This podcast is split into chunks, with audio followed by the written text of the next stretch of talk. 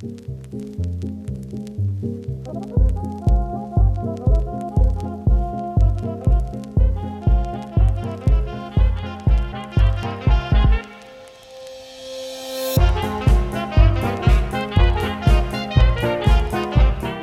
buenas, amigas, amigos, y bienvenidos un día más al podcast Cine Cosas, un programa donde hablamos de diferentes temas relacionados con el maravilloso mundo del cine.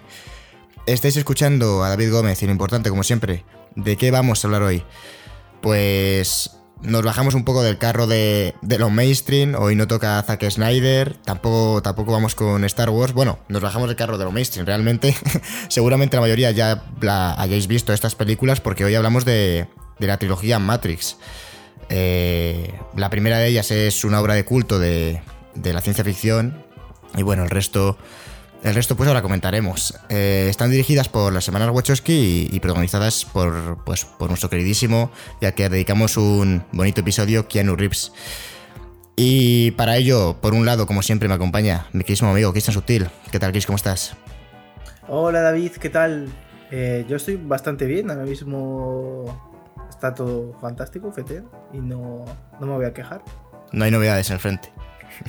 No, y esperemos que así siga. Porque el cambio nunca, nunca es bueno. Todo, todo va mal. Entonces te ve influenciado por Matrix. Efectivamente, The Matrix viene de un de una filosofía un poco pesimista, ¿no? Todo es mentira y ya está. Todo es mentira, nadie sabe nada y... Y el cambio... Y Buenafuente, ¿no? Son nombres que, que usa Buenafuente por sus programas. Pero sí, sí. O sea, es. Vengo en, vengo en plan Matrix hoy. Me he tomado la pastilla. La pastilla roja y me he despertado mal. Yo te veo con, con muchas pastillas rojas. ¿eh? pues. Pues bueno, además eh, hay que dar paso porque está esta regla no escrita, ¿no? De, de, la radio, de los podcasts al menos, que hasta que no le presentas no, no tiene voz. Así que bueno, nos acompaña además eh, un amante del cine que ya teníamos ganas de que viniese, posiblemente una de las personas que nos escucha eh, más fieles, no me cabe duda, eh, nuestro amigo Igor González. Bienvenido, ¿qué tal? ¿Cómo estás?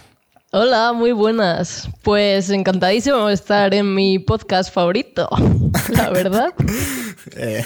Bueno, esperemos, no sabemos si creerte, la verdad, pero, pero bueno, ya que estás aquí, pues, pues vamos a creerte. Ahora en el directo, ¿qué, qué, te, eh, ¿qué, te, parece la trilogía Matrix? Primeras impresiones, empezamos ya, porque es que hay que hablar de, de las tres películas, que no es poca cosa. Pues, pues la trilogía Matrix siempre ha sido un icono, ¿no? Para mí. Y, y, nada, me da un poco de miedo porque me parece de mucha envergadura hablar de esto, pero vamos, vamos al lío. Nada, nosotros, o sea, miedo ninguno. Sí. A ver, las personas que escuchen este podcast, pues yo creo que, que sabrán a lo que vienen. Y si no, pues ahora mismo se lo comentamos. eh, vamos a ir por orden. Eh, y vamos a empezar sin mucho más preámbulo con, con la primera de Matrix.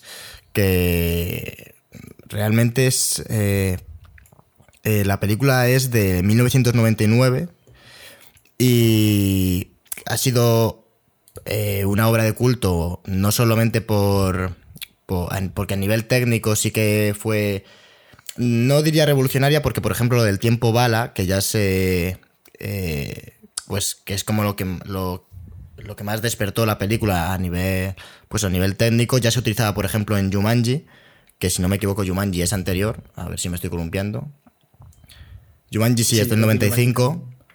Eh, o sea que no inventó el tiempo bala, pero sí que es verdad que lo puso encima de la mesa y, y lo utilizó de una manera que llamó mucho más la atención y, y empezó a, a, usarse más ese tipo de tecnología, porque realmente es, o sea, para hacerlo se, se utilizan muchas cámaras y en fin, es a nivel... Eh, tecnológico es bastante interesante. Os animo a que miréis en, YouTube algún making of que, que, está bastante guay. Pero vamos, no solo fue relevante en ese sentido, sino que por los temas que trata, de hecho, especialmente yo creo que es relevante en, ese, en, en eh, la ideología esta de... Es que tiene muchas interpretaciones Matrix realmente, pero pero por este rollo filosófico que comentaba Christian, eh, es, es, bastante, bastante relevante. Tiene un guion muy interesante. Y, y bueno, eh, en su momento, mm, tú que sueles saber mucho un poco más de esto, Chris, eh, ahora se considera una obra de culto, pero ¿es de estas que al principio, como Blade Runner, se consideró terrible o desde el principio dijeron que estaba guay? No, no, esta película cuando se estrenó fue la hostia. Fue. La gente alucinaba tortillas cuando la veía. O sea, o sea esta película se, se estrenó el mismo año que. que me parece que era el, La amenaza fantasma. Y la gente. Y la gente flipó con esta película. De hecho, eh, puede ser una de las razones porque La amenaza fantasma podía haber sido la película de su año, ¿no? El gran bombazo de su año. Y se estrenó Matrix y quedó como empañada la amenaza fantasma. Porque la peli buena de ese año era Matrix. Y yo recuerdo tener esta película en VHS y verla muchísimas veces cuando era pequeño, porque es que la película es la hostia. Y eso que yo no, no entendía prácticamente nada de la película, pero la, la violencia tan estilizada, por ejemplo, porque tú decías lo del tiempo bala, eh, yo sí que recuerdo ver, ver una película de Schwarzenegger que salió como después, donde también usaban el tiempo bala y era horrible el... Porque im- imitaban hasta como las ondas, me parece, y era, era feísimo de ver. Pero en Matrix es, que es una película que está hecha para, para molar. Para que tú lo veas y digas, Buah, es que esto mola, mola un montón. Yo quiero ser estos, estos pavos que están ahí. Hay un momento donde me parece que estaban como. Están esperando un teléfono y los ves a todos quietos, plantados, esperando que les llamen en la- eh, y, y los ves ahí, plantados, eh, frente a una pared. Y dices, Buah, es que son la caña. Pero es que simplemente cuando las. Joder, tengo aquí la, tengo aquí la trilogía en DVD, pero es que ves eh, la portada de Matrix y los ves ahí encuerados y tal y, y joder, y flipas, o sea, dices, es que no se puede estar más guapo que Keanu Reeves en esta película o que, o que Trinity. Luego ya el otro, el, cal- el calvo La este foto también. es eh, de Bill Pope, que, que digo, me suena mucho este hombre, que bueno, claro, es súper conocido, pero, pero yo de director de fotografía voy, voy cojo, pero claro, le vi en... que es, el mismo que el de Baby Driver, de Edgar Wright, Ah. que bueno, luego viendo ya, claro, ha hecho las de Spider-Man de San Raimi, eh, la de Scott Pilgrim también eh, hizo fotografía a él, Men in Black 3, que bueno, no recuerdo yo mucho de Men in Black. No, Men in Ma- po- no, no le vamos a matar por Men in Black 3. No, pero bueno, que puede. tiene un buen. Tiene. Bueno, con San Raimi ha colaborado bastante, la verdad. Pero, pero sí me sonaba sí, y digo, joder, si le vi hace poco. Y era por Baby Driver, claro. Sí, sí, es, parece que ha trabajado también en The World's End, eh, que también es de Edgar Wright. Luego con las hermanas Wachowski, pues también estuvo en Bone. Y hizo el resto también Y- de, de la trilogía de, Sí, de de la- Matrix. la trilogía de Matrix. Y no sé, es un buen, es un buen director de fotografía, la verdad. Aquí además el tono verdoso que le dan a, sobre todo la primera de Matrix, porque las, las dos siguientes no son tan tan verdes, sobre todo porque como cada vez pasan menos tiempo en Matrix, pero también le da ese, ese tonito, ¿no? De, de ordenador antiguo que le da también las, bueno, la gente que sea muy, muy vieja, bueno, muy vieja, muy mayor, eh, se acordará de vieja, las pantallas, las respeto de ordenador, las pantallas de ordenador antiguos, muchas veces era, eran las pantallas negras y las letras en verde, como en Matrix. Que ya cuando, si tú viste eso, ya eres población de riesgo, tú eres de los que hay que vacunar. Lo siento, es así. A mí de lo que más me, me gusta de la primera, yo creo que la diferencia un poco sobre todo de, las siguientes, es que es como muy consciente del, del mundo que te está contando, de esto de que están metidos, bueno, todo el mundo sabe de qué va Matrix, ¿no? De, de que se, Neo, bueno, sí, Neo es, se despierta dentro de. Bueno, se despierta lo que parece la realidad, pero resulta que es todo un programa y que la realidad es que está en un mundo dominado por máquinas que se utilizan como si fuesen pilas y tal. Y me gusta mucho que es como muy consciente y, te va contando la historia eh, de manera que, que te- tú te enteras bastante bien. Por ejemplo, una cosa que puede resultar confusa, pero que yo creo que la peli sí que explica bien, eh, y que a poco que estés atento, pues te enteras. Cuando llegan al oráculo, el oráculo le dice a Neo, no eres el elegido. Pero luego resulta que sí lo es. Pero te explica por qué no lo ha. por qué le dice eso, eh, justo con, con el detalle del jarrón. Al llegar, le dice, cuidado con el jarrón. Se gira y tira el jarrón. Y le dice, ¿crees que habrías tirado el jarrón si yo no te hubiese advertido de que estaba ahí? O sea, si yo no te hubiese dicho cuidado con el jarrón, igual no lo habías tirado. O sea, como que su acción evidente, es, eh, tiene consecuencias en el futuro, por lo que, aunque sí que es el elegido Neo, le tiene que decir que no. Y, y te lo explica de una manera más o menos sutil, con eso de la movida del jarrón y tan, tan contentos. Eh, luego el resto de pelis, pues sí que es más bien como una especie de que intercalan escenas de acción super guays con diálogos un poco mediocres la mayoría. Y, y, también que, vamos, yo hay cosas de la película que no entiendo en absoluto. No sé si tendrá. Hay un momento en. Eh, no de la primera, eh, de, del resto de pelis. Es que es como que la primera digo, joder, entiendes todo, no hay. No piensas que hay agujeros de guion, ¿no? Es como que la historia encaja. Pero en las siguientes intentan agrandarlo algo más y no sé si os pasa a vosotros, pero yo hubo un momento en el que el oráculo yo ya no entendía nada. O sea, sabía que un programa que habían diseñado, pero entonces el programa se ha revelado a Matrix, pero tampoco entiendes por qué puede ver el futuro solamente algunas partes, pero lo que le interesa, o sea, sabe que vas a llegar, pero no sabe lo que va a pasar. Cuando dice lo de esa frase de las elecciones, eh, solo puedes ver las elecciones que, comprendes o algo así, ¿no? que es un poco yo creo que una excusa para decir, solo puedes ver lo que al guion le interesa, porque claro, si el oráculo ve todo, pues se, acabó la película, ¿sabes? A tomar por culo. Pero es que en realidad en la primera es como así, o sea, es como que el oráculo lo ve todo y él sabe que al final de la peli eh, va a ser el elegido y, por eso mismo a mí la primera tiene más sentido que las siguientes, que es como, a ver, el oráculo actúa como que ya sabe a veces poco, o sea, cosas un poco sin sentido, entonces no sé. No sé cómo lo ves tú, Igor, que, que igual yo viendo estas pelis siempre me pasa que digo, igual soy yo, ¿eh? que no me estoy enterando. Y, no, no, no creo que seas tú, Edad. no creo que seas tú. Eh, a mí, con el oráculo, también es verdad que al principio me caía mejor que al final, y creo que es por eso también, por lo que has dicho de, sí, lo del jarrón, lo de que ya sabía más o menos por dónde guiarle, pero llega un punto ya igual al final que Neo como que como que el oráculo ya no lo tiene tan calado igual y, no sé si se revela o no yo tampoco sé de qué palo va el oráculo pero pero sí que es verdad que igual tampoco se espera por dónde va a tirar luego él entonces sí que sí que igual el que se revela igual es Neo y entonces el oráculo ya está más perdida en este asunto pues, pues vaya eh, oráculo es que yo creo yo creo que es más lo que dice o sea es que en Matrix hay varios elegidos, que todos tienen que ir a reiniciar Matrix y tal. Y Neo es el único, el, que parece tener más libre albedrío, ¿no? Es como el que, el que el único que se ha enamorado, el único que está haciendo las cosas de manera irracional, porque, porque cuando, puede salvar, digamos, a la raza humana, que es cogiendo a, a 16 mujeres y 7 hombres, y, pirarse, ¿no? Y, formar de nuevo Sion, después de que es destruida, él dice, eso sería lo racional, ¿no? dentro de lo irracional que es la puta decisión, o salvar a Trinity. O sea, ¿qué prefieres? ¿Salvar a la humanidad o salvar a la tía que amas? Pues él dice, pues mira, voy a salvar a la tía que amo. Aunque dentro de 20 minutos pueden matarla a los robots en el mundo real, pero, pero la cojo y la salvo en Matrix. Y entonces hace eso, y yo creo que eh, Matrix eso no se lo puede esperar. Porque es, una, es, algo que lo dicen en la peli que, que solo el, el arquitecto, ¿no? Eh, no, puede, no puede entender decisiones que son irracionales, porque todo es una ecuación. Entonces es por eso yo creo que, porque tampoco el oráculo también juega a eso, a que, a que ella sí que entiende las, las decisiones humanas, porque ella es la que al final ha ayudado a montar Matrix, y y cuando Neo toma todas esas decisiones, el oráculo sí que lo sabe, pero es que el oráculo no puede decir tampoco. Es, muy, es muy pragmática, ¿no? También es. También le juega ese halo de misterio de yo te digo lo que tienes que oír para que. Porque al final.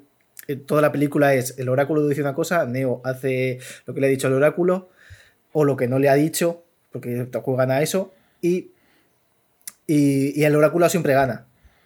¿no? Es como, es como el gran titiritero del final. Y de hecho, en la última escena de la película que hablan el oráculo y el arquitecto, ¿no? Es como. me parece que le pregunta. De la tercera, dices. sí, el chinito le pregunta, ¿usted sabía que esto iba a pasar? Y la otra dice, uy, bueno, no lo sé. Y tal. Y es como, sé que lo sabes, pedazo de puta, que lo has movido todo tú. ¿De qué vas? Claro, pues no sé, es, es un poco. Sí que que ahora explicándolo, tú se entiende. Esto es como cuando vimos Tenet, que te pareció muy complicada. Y luego, y luego estaba todo, todo, todo más No, no. Es verdad que Matrix. Matrix es más complicada que Tenet, pero muchísimo más. sí, pero yo recuerdo que cuando vimos Tenet, Cristian, tú había cosas que decías que eran de una forma y no eran así. O sea, tú lo entendiste así porque ignorabas los fallos. pero, pero, y con lo que me había inventado, eh, la entendí bien. Claro, sí, si te inventas lo que Cuando yo, falta, sí que- sí que la entiendes. Ay, pues, a ver. Por lo que veo, vamos a. Es que es muy complicado hablar de Matrix y no mezclar las tres pelis, así que me da a mí que, que hablaremos de las tres simultáneamente al final. Pero. eh, a ver. A, a mí me parece que se le va un poco de, de las manos. Y más allá de que tenga coherencia o no tenga fallos, o sea, a nivel de guion y que estén. Que aunque yo no lo entienda, pueda, pueda que esté bien eh, y encaje. Realmente hay cosas, por ejemplo, en, en la primera el ritmo está, eh, está de puta madre. Va, o sea, empieza la peli eh, súper rápido. De hecho, la, primera película pasa a toda hostia, porque prácticamente.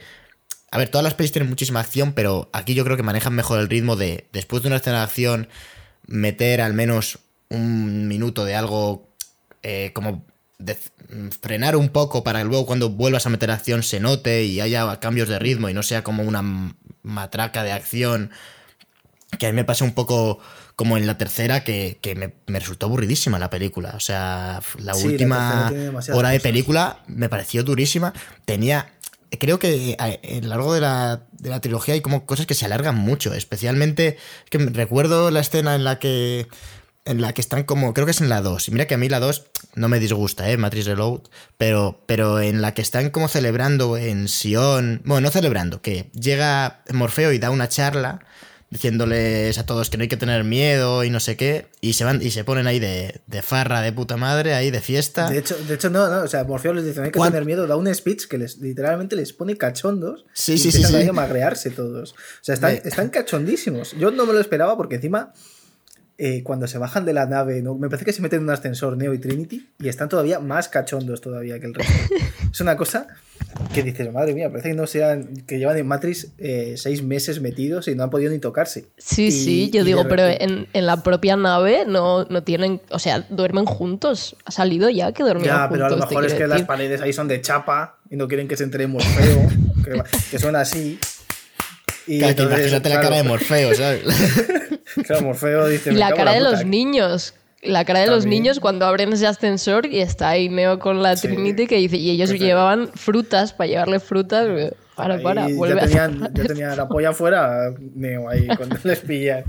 Es una cosa Y que. pues, pues en esa fiesta, o sea, ¿cuánto dura esa? Ah, Vamos, igual es que. Es eterno. Pero dura muchísimo la fiesta y, y, eh, y enrollándose Neo y, y Trinity. ¿Cu- ¿Cuánto dura esa escena? Pero si dura que la, batalla, la batalla final de bajo la lluvia de la 3 cre- con, contra Smith puede que dure lo mismo que esa, que esa fiesta. O sea que. No, no, yo creo que, yo creo que la, la escena, o sea, la escena de sexo entre Neo y Trinity, que además es. Dura una barbaridad. O sea, Sí, es, es dema- y además es demasiado incómoda porque, porque ves que es tan íntima que es como que tú estás ahí mirando algo que no debes estar viendo. Porque, porque si tú dices, bueno, es que es una escena de estos donde están, donde están, ¿sabes? Con mantas por encima y tal, y se ve que se dan un par de besos, no, pero es que es muy, es muy explícita la escena. O sea, no, no ves nada que, que vas a- vayas a ver una porno, pero sí que les ves ahí como muy pegados, es como muy eh, porno del Playboy. A ver, pero te, este- tienen, es- te tienen que. A ver, si yo la escena la veo súper justificada porque, te- porque ver, como al sí, final la- para- la, para- película empieza con la muerte de Trinity y acaba con la muerte de Trinity y luego eh, la magia de guion de que como Neo es el elegido y ya puede hacer casi lo que quiera, pues le saca la bala y a tomar por culo, que ya es como, bueno, vale. Pero, pero... Que eso también parece, que eso también parece muy sexual, de hecho. Porque le mete ahí como Es los horrible. dedos. eh, sí, eh, Sí. Y, la, y la cara Es que peor. pone Trinity. La cara que pone Trinity dice, madre Ah, bueno, mía, es que si es que aquí la- la están deseando tiene- el contacto humano de, de- La de 2 manera. tiene cosas, o sea, eh, se me había olvidado, pero hay un momento cuando está el, el asqueroso francés, que menuda verbo, o sea, me, me parece Sí, bien que construyes un tío que es asqueroso, película, pero. ¿cuánto? ¿Por qué habla tanto? Porque me di cuenta que en John Wick eh, también había en la 2 un personaje, el malo de, bueno, el malo de la 2, sí, es como el, el malo de la 2, que al final se, bueno, spoiler de John Wick 2, eh, al final de la 2, pues, al que se cargan... eh, Sí, David, hemos, entendi- hemos entendido el malo. O sea, si tú dices El al que se cargan en, en John Wick, hay No, eh, 95 tíos que de John Wick. El bueno, malo, sí, pero el malo de la segunda, el, el, malo, italiano. el malo de John Wick 2. Ese tío es también como muy asqueroso que, que, te- que quieres que se, que se lo carguen. Y también tiene, pues eso, no sé si era italiano o no sé qué. Pero el caso es que aunque sea asqueroso, no suelta la, bar- la verborrea que suelta este tío, o la suelta, pero es que aquí me parece que se exceden. O sea, hace que sea asqueroso hasta el punto de que no quieres ver ya la peli. O sea, en plan de, si sale este tío más, es que me cago en Dios, pero Por qué- qué pesado. puta bas- Sí, sí, sí. Y también está muy y- cachondo. Es que en esta película Claro. están todos muy Sí. cachondos. Pero eso es lo que, eso es lo que quería decir, que ese tío da una tarta a una mujer y nos metemos como en su coño. O sea, en- hay una escena en la que eh, literalmente nos metemos en el coño. Rollo mal es que yo pensé ahí, ¿qué está pasando? Esto no Sí, lo sí, recordaba. sí. Muñeco virtual. Hace, hace un zoom a la, a la vagina de esta chica que está como en, en código o algo así. De repente eso está pues como una cámara térmica de estas y, y- y se ve claramente... Claro, Se luego la chica se va al así- baño. así- Yo pensé que le iba a dar un infarto, ¿eh? O sea, pensé, pensé que se la iba a cargar en plan, mira, mira qué poder tengo. Yo cuando, Yo me yo cuando esperaba lo vi, todo menos eso. yo cuando lo vi dije, se va a enrollar con uno o con dos con los que están ahí en la mesa y tal. Y porque, porque es la teoría. Pero no, la teoría, o sea, pero es muchísimo peor porque es el francés este prácticamente drogando a una persona, ¿no? Como, y como si Sí. estuviese metiendo burundanga en la comida para ir al baño a tirársela. Y es como, a ver, eres un programa, tío. O sea, yo creo que el sexo no es algo que, que, que tú necesites, ¿no? Porque No, no, Sí, pero, a pero- ver, pero esas cosas en la, en la saga, o sea. Sí, luego aparece Mónica Bellucci y también es un programa, ¿no? Y, Sí, y le sí, pide sí, Y ha tenido un hijo, sí. Sí, aparte que también Este- está todo sí, ¿no? Como que luego hay, salen dos programas en la estación teniendo, teniendo una hija, que es luego la, la chiquilla Sí, que sí, sale al final del todo. Sí, Se Sí, bueno, pero eso yo qué sé, es, esto es como copiar y pegar, ¿no? Algo así, no sé. De hecho, es, es lo que dice, es lo que dice el padre cuando, cuando está hablando con Neo en la estación. Le dice, el amor es una palabra, igual que el karma es una palabra. Sexo a mí- eh, eso, sí. eso es lo que te quería A mí ahí me, me falla como que intentan a veces soltar como frasecitas y todo como más grande que la Sí. vida. Y dices, a ver, sí, ¿qué me estás diciendo? El amor es una palabra. Vale, sí. Utilizamos el lenguaje. ¿Qué me estás contando? O sea, Yo me quedé igual. o sea, digo, vale, es, eh, ah, bueno, es como, mm, no estás Muchas muerto, gracias. morir es una palabra, mo- morir es una María palabra, no estás muerto. No, a ver, o sea, ¿qué, qué dices? O sea, fue, fue como cosas que suenan muy así, pero luego las piensas y dices, espérate, esto está vacío, esto está hueco. o sea, pero- Vivimos en una sociedad. Vivimos en una simulación. Le falta decir. No, pues es un poco sí, el rollo. o sea, sí, son cosas que, que luego. Es que las, las dos películas de la segunda parte y la tercera parte de Matrix se olvidan prácticamente de todo el rollo filosófico, ¿no? Es como muy rollo Mr. Yo creo que no se olvidan. O sea, intentan Sí, como es- mucho pero por es diálogos. Claro, Es muy o sea, vacío. exactamente, pero, pero yo imagino que cuando lo escribieron, no, o sea, no pretendían que fuese vacía. En plan, dijeron, "Buah, vamos a soltar aquí frases que, que se pondrán en póster, ¿sabes? O sea, Cogieron, cogieron el hostia. internet de la época y buscaron en plan frases, no sé qué, y le salían por las típicas imágenes estas de piolín, en plan, eh, buenos días, cariño, te quiero mucho, ¿no? Y fueron ahí buscando, buscando y buscando, y todo ya decía, eh, el amor es una palabra, pum, toma, hijo de Claro. puta, te lo voy a meter en la película y te vas, vas a flipar. Sí, son como de Coelho, ¿no? O sea, un poco. Sí, sí, sí. Y es todo lo una que pena, pone en porque- internet. Napoleón. Sí, sí. en la primera funciona todo. Funciona todo bastante bien. Es que, es que. A ver, a mí la segunda no me disgusta tanto, ¿eh? A mí O sea- la- de la segunda a mí me mola muchísimo eh, las coreografías de peleas, que me parece que están muchísimo mejor que en la primera. Hay una que tiene Neo contra tres agentes, me parece que son, que dicen, uy, os han mejorado, y empieza a darse de hostias, y esa me parece Sí, brutal. sí, sí. Luego hay una en el que Neo le clava una pedazo de maza en el pecho a un tipo, que yo pensé que le iba a dejar, ¿sabes? Clavado cerca de las piernas, en plan, casi te pillo los huevos, pero no. Y pensé que iba a hacer eso, ¿no? La típica de que, de que iban a demostrar que Neo en realidad es un tipo con corazón y alma y que no mata por matar. Pero no, la tiene, la- se la incrusta en el puto pecho y la suelta como si nada. Y dije, hostia puta, se ha pasado aquí tres pueblos y pobre este. Que luego no entiendo. Esta- esa gente son programas, en plan, estos tíos son como como los de Mónica Bellucci cuando entran en el, en el este, que son programas eh, antiguos que ahora simplemente se dedican a ser matones. O es gente que se piensa que está trabajando por una mafia de verdad, como puede ser, yo que sé, la Yakuza. Y se piensan que están ahí trabajando en la Yakuza. Y luego tú los matas en Matrix y los has matado también en el, en el campo de cultivo. En la vida Claro, es una mezcla, ¿no? Es que también hay un momento en el que suben a un ascensor que parece pues como de un club privado o algo así, cuando van a ver al, al merovingio este, me parece que es, cuando van a entrar ahí, que lo hacen como, como una coreografía también, mientras apuntan con las pistolas en el club, que eso también, digo, no pueden entrar, pero bueno.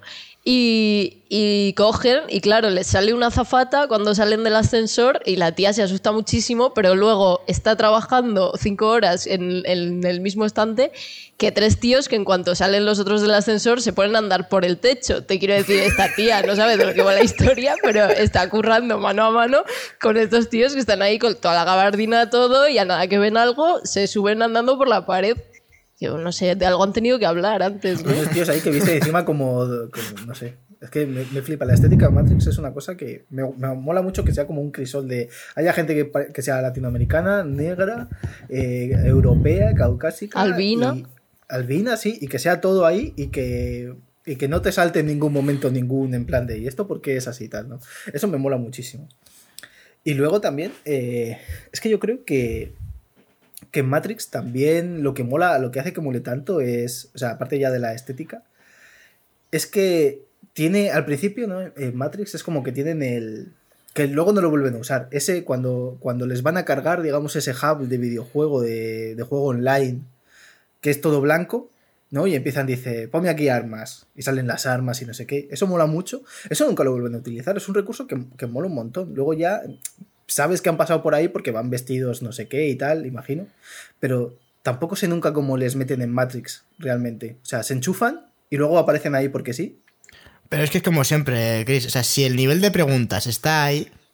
Ya, pero es que eso, no eso me, eso me interesa, me interesa en lo O sea, técnico. O Si el nivel de preguntas es cómo, cómo se meten en Matrix, eh, no terminas, yo creo, de hacerte preguntas de aquí a que te mueras. O sea, no, porque. o sea, pero aparece. yo- lo, que- lo que yo, lo que me gustaría saber es que, es que, o sea, igual que desapareces, ¿no? Que te metes por un teléfono, ¿cómo sales? ¿También sales a través de un teléfono? ¿O Ah, apareces de hecho, en una a mí me, habitación? me dio un poco de rabia eh, como que se mostrase cómo desaparecían con el teléfono. O sea, me gustaba que la primera peli tarda bastante en mostrar cómo se van. Aparecen que cogen el teléfono, pero el plano nunca te lo muestra. Te muestra que el teléfono cae y tal. Y me parecía que eso estaba guay. Luego te muestran ahí pues, que digitalmente se convierten en como, yo qué sé, metal o no sé qué leches y se, y se van, pues dices, bueno, vale, pues no me ha aportado nada. Casi prefería hacerlo yo en mi imaginación que la película, la verdad.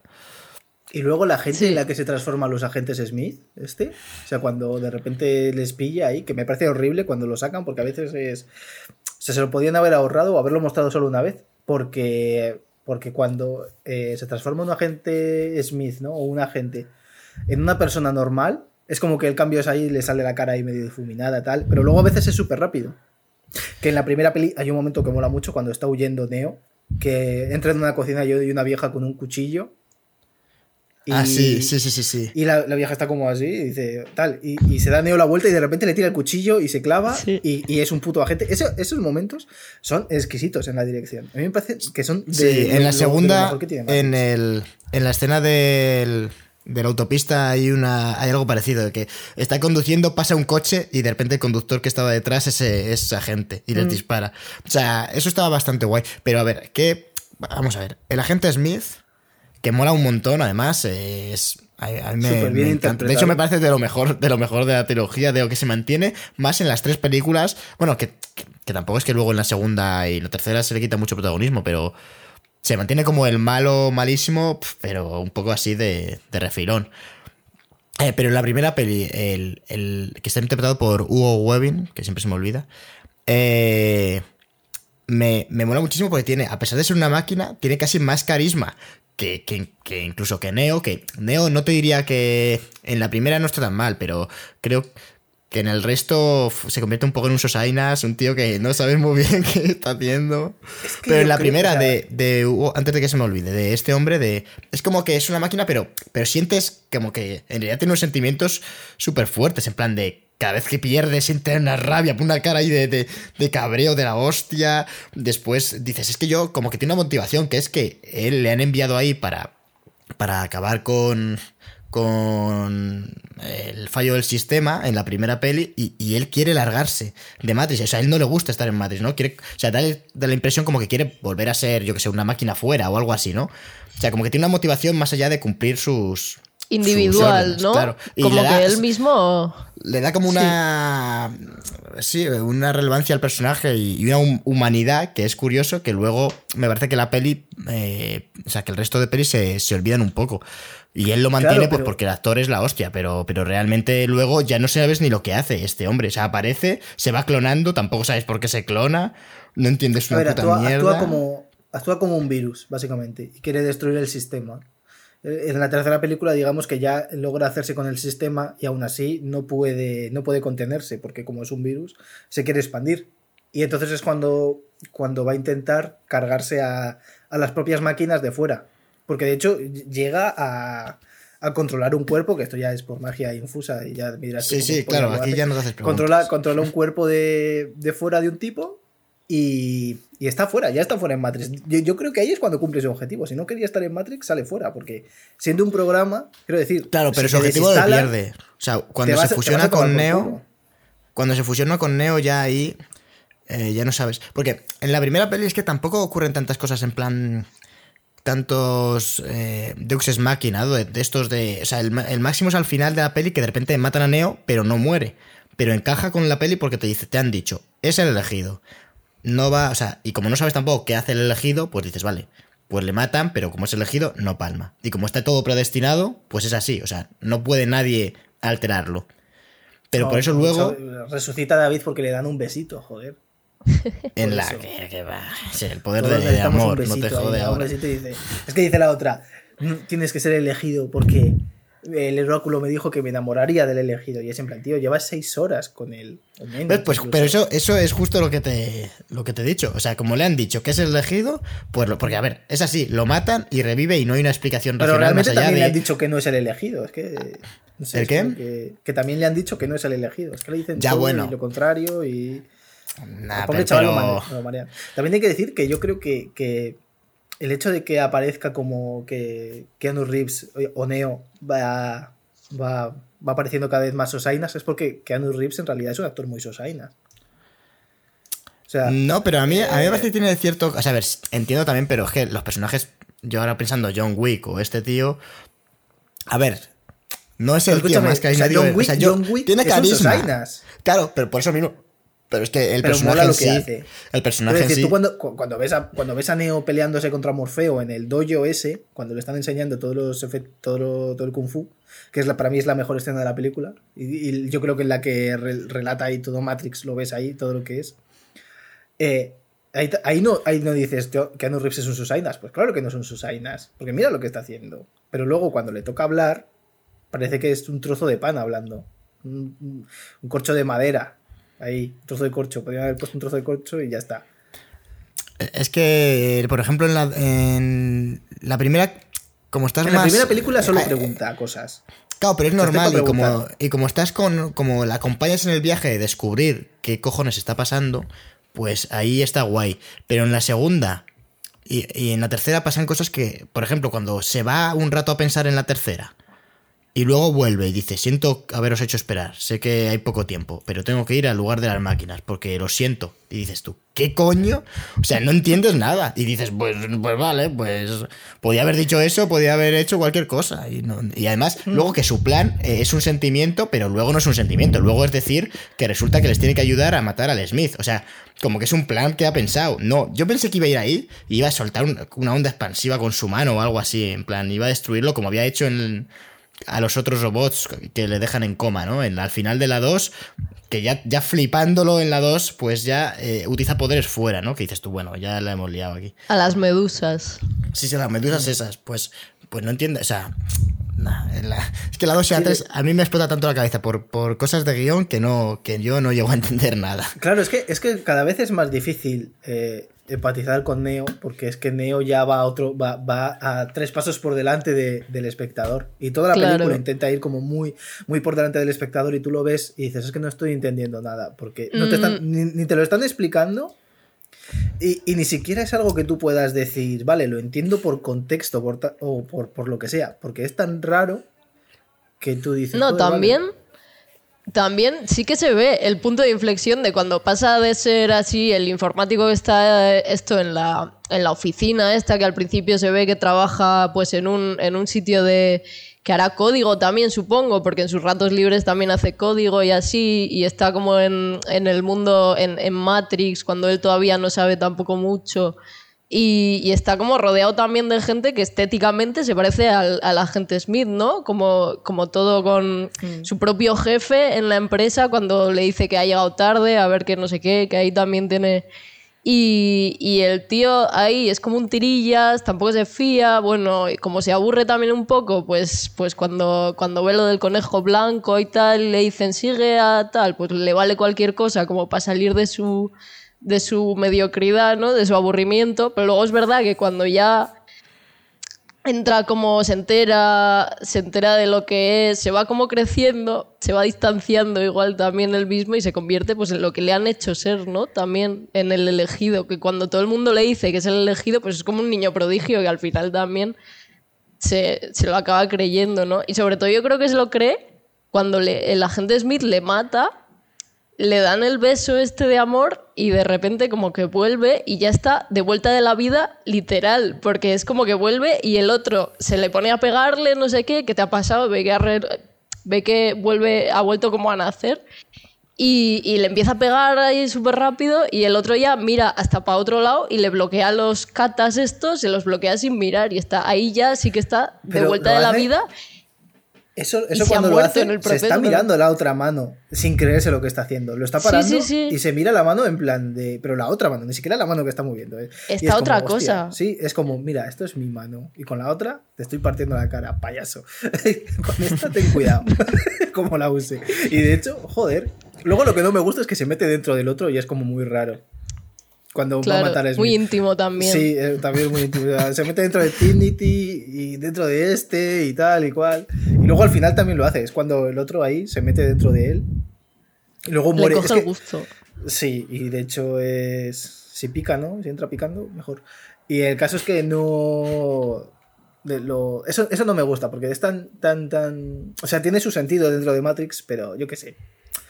Cuando explota porque sí Smith, ¿no? Pues es como, vale, pues lo entiendo. Que luego parece que Neo se muere, ¿no? O sea, se sacrifica al final. Yo entiendo que se sacrifica. ¿En cuál? En primera? la última peli se sacrifica. Porque luego se lo No, llevan no, las no, no máquinas. se sabe, o sea, bueno, no se sabe. ver. Efectivamente, no Eh, se sabe y no se sabe haber- nada. Para empezar, va a haber Matrix 4 y la que sí se sacrifica claramente, porque te lo dejan bien claro, es Trinity, que le clavan cuatro lápices y resulta que va a aparecer eh, en la... Bueno, igual aparece en modo fantasma o yo qué sé, o, o es una... Pero igual que Neo, igual- es que puede, puede igual- parecer a rollo es que- flashbacks o algo así, no lo entiendo. O sea, no lo sé. Precuela no nos podemos tragar, porque no tiene ningún sentido. Ya solo porque están más viejos que. O sea, ahora me dicen Neo, Neo con, con 16 años y aparece un hombre de 50 con barba. Pues, ¿sabes? Como, como obliguen a- o sea, como veamos a Neo sin barba, para mí me va a dar un bajonazo ver a Keanu Reeves con la papada ya de señor mayor. No, yo creo que le van a poner la barba. Sí, yo creo que va a ser algo. Es que no, es que no lo sé. No sé por dónde van a salir porque. Es que. No, sé. sé, es que hay demasiados protagonistas. O sea, lo que se ha dicho de Matrix ahora, luego hablamos de ello, pero, pero es que hay como demasiados protagonistas ya confirmados. Yo espero que sea algo como, no sé, que, que se les vaya la, la cabeza a Lana Wachowski. Y a, a la, a la otra hermana no está, solo está Lana Wachowski. Y. Y no sé, y sea. Es que es muy complicado que vuelvan a dar. A ver, es que yo es, no, no se puede exigir ya que den el pelotazo de la primera, pues bueno, aquí lo hemos comentado de pasada. Pero claro, una de las gracias un poco que, que tenía el tema de eso de que trataba eh, a nivel filosófico, eh, esto de si el mundo eh, que tenemos es real, si no, es por las comparaciones también muchas que se hacían con, con el mito de la caverna de Platón. Y que verdad que nos hemos puesto aquí a hablar de, de fallos de guion y agujeros y, y. Bueno, que yo prefiero. O sea, yo me lo paso bien de estas cosas, pero realmente la relevancia que tuvo la, la película fue por eso, por esta comparación con, con la caverna de Platón, ¿no? Esto de. Esta especie de, de metáfora, de que todo lo que vemos es irreal y está. Y, y re- está controlado por. para que no nos oculte en el mundo exterior y, y bueno, pues eh, realmente sí que lo muestra muy bien y, y mola, mola bastante. Pero ¿A vosotros os gustaría vivir en Matrix o en el mundo real? a mí es que esa, esa me mola bastante la, el dilema que tiene el tío ese que se revela en la primera. A pesar de que el tío es claramente Cypher. asqueroso. Cypher, que, que le ponen al ma- el malo que o es sea, la gente Judas, que muere. básicamente, en esta película. Pero habría molado que fuese alguien. ah, Bueno, no me importa que sea así, pero realmente las motivaciones son bastante normales. Entonces habría molado que no le pusiesen como que además fuese asqueroso. Porque aunque ese tío fuese bueno, su comportamiento era como de, de arrogante gilipollas que querían que. O sea, aunque fuese bueno, le iban a matar. O sea, ese tío iba a morir en la película porque es- estaba claro. Pero, pero te lo ponen como. Es, es como que en el giro de guion de que de repente es malo, bueno, no ocurre porque te lo, te lo muestran desde el principio, claro, te muestran que de repente ya les va a traicionar. Y te dicen, mira, este tío está negociando aquí con el agente Smith. Sí, a ver, es que, es que todas la- la- las analogías bíblicas que hay en Matrix, ¿no? Como Neo siendo el. El Mesías. ¿no? Eh, eh, Cypher siendo Judas. Sí. eh, el demonio, digamos, siendo Smith. Trinity. Sion siendo Sion. Sí, Sion siendo Sion, efectivamente. Eh, Trinity, que es la Santa Trinidad, ¿no? Y, y bueno, y Morfeo, Morfeo es Morfeo, es el dios griego del sueño, el que te despierta. Pero, pero yo creo que Cypher, o sea, es, es como muy humano, ¿no? O sea, si tú te dicen, te, te vas a vivir en el mundo real y vas a comer esta puta mierda todos los días, que son una especie de gachas asquerosas, con, con agua y un poco de leche puede ser, ni siquiera, ni siquiera sé si es leche o puede ser agua del váter porque es tremendamente asqueroso, ¿no? Es como, que, creo que dicen que son como, como, como avena, ¿no? Y dices, bueno, pues es avena Sí, como más. proteínas. Algo Sí, de proteínas como un batido- un batido- La un verdad batido que no sonaba que- muy bien. Sí, un batido Ba- asqueroso. batidos Plony Shakes. Sí, Cállate, David, no hagas promoción que no nos pagan. Y. Todavía. Y. Y claro. Y te dicen, no, es que te, te puedes estar en, en Matrix siendo un actor famoso. O sea, te, te dicen, puede ser David Gómez o puede ser Brad Pitt, ¿tú qué eliges? David Gómez, hombre. Yo elijo Brad Pitt, vaya. Dice que, que- o sea, quiere decir, pudiendo elegir, ¿qué vas a hacer? ¿Cristian Claro, pero- o, o, o Leonardo DiCaprio? Pues Pero incluso la- la sin poder elegir, fácil, ¿no? quiero decir. O sea, lo que te muestran es que la gente que sale de ahí. Eh, sé como. O sea, es que está muy guay por eso, porque plantea como qué es la libertad. De. En plan de, a ver. eh, o sea, si aquí también realmente. Fuera son libres entre comillas, o sea, no son libres, están sometidos por las máquinas y no Sí. pueden hacer nada tampoco. Entonces, Bueno, realmente pueden ese, celebrar fiestas muy cachondas. ese pero mundo idílico, claro, y larguísimas. Larguísimo. Un cuarto de hora de fiesta, magreándote. No, pero, pero está muy, est- está muy bueno porque sí que lo plantea como, como, a ver, si es que realmente es tan malo la simulación, ¿no? O sea, si la simulación es mejor que, que la vida real, ¿qué haces? ¿Te quedarías en Matrix o saldrías o...?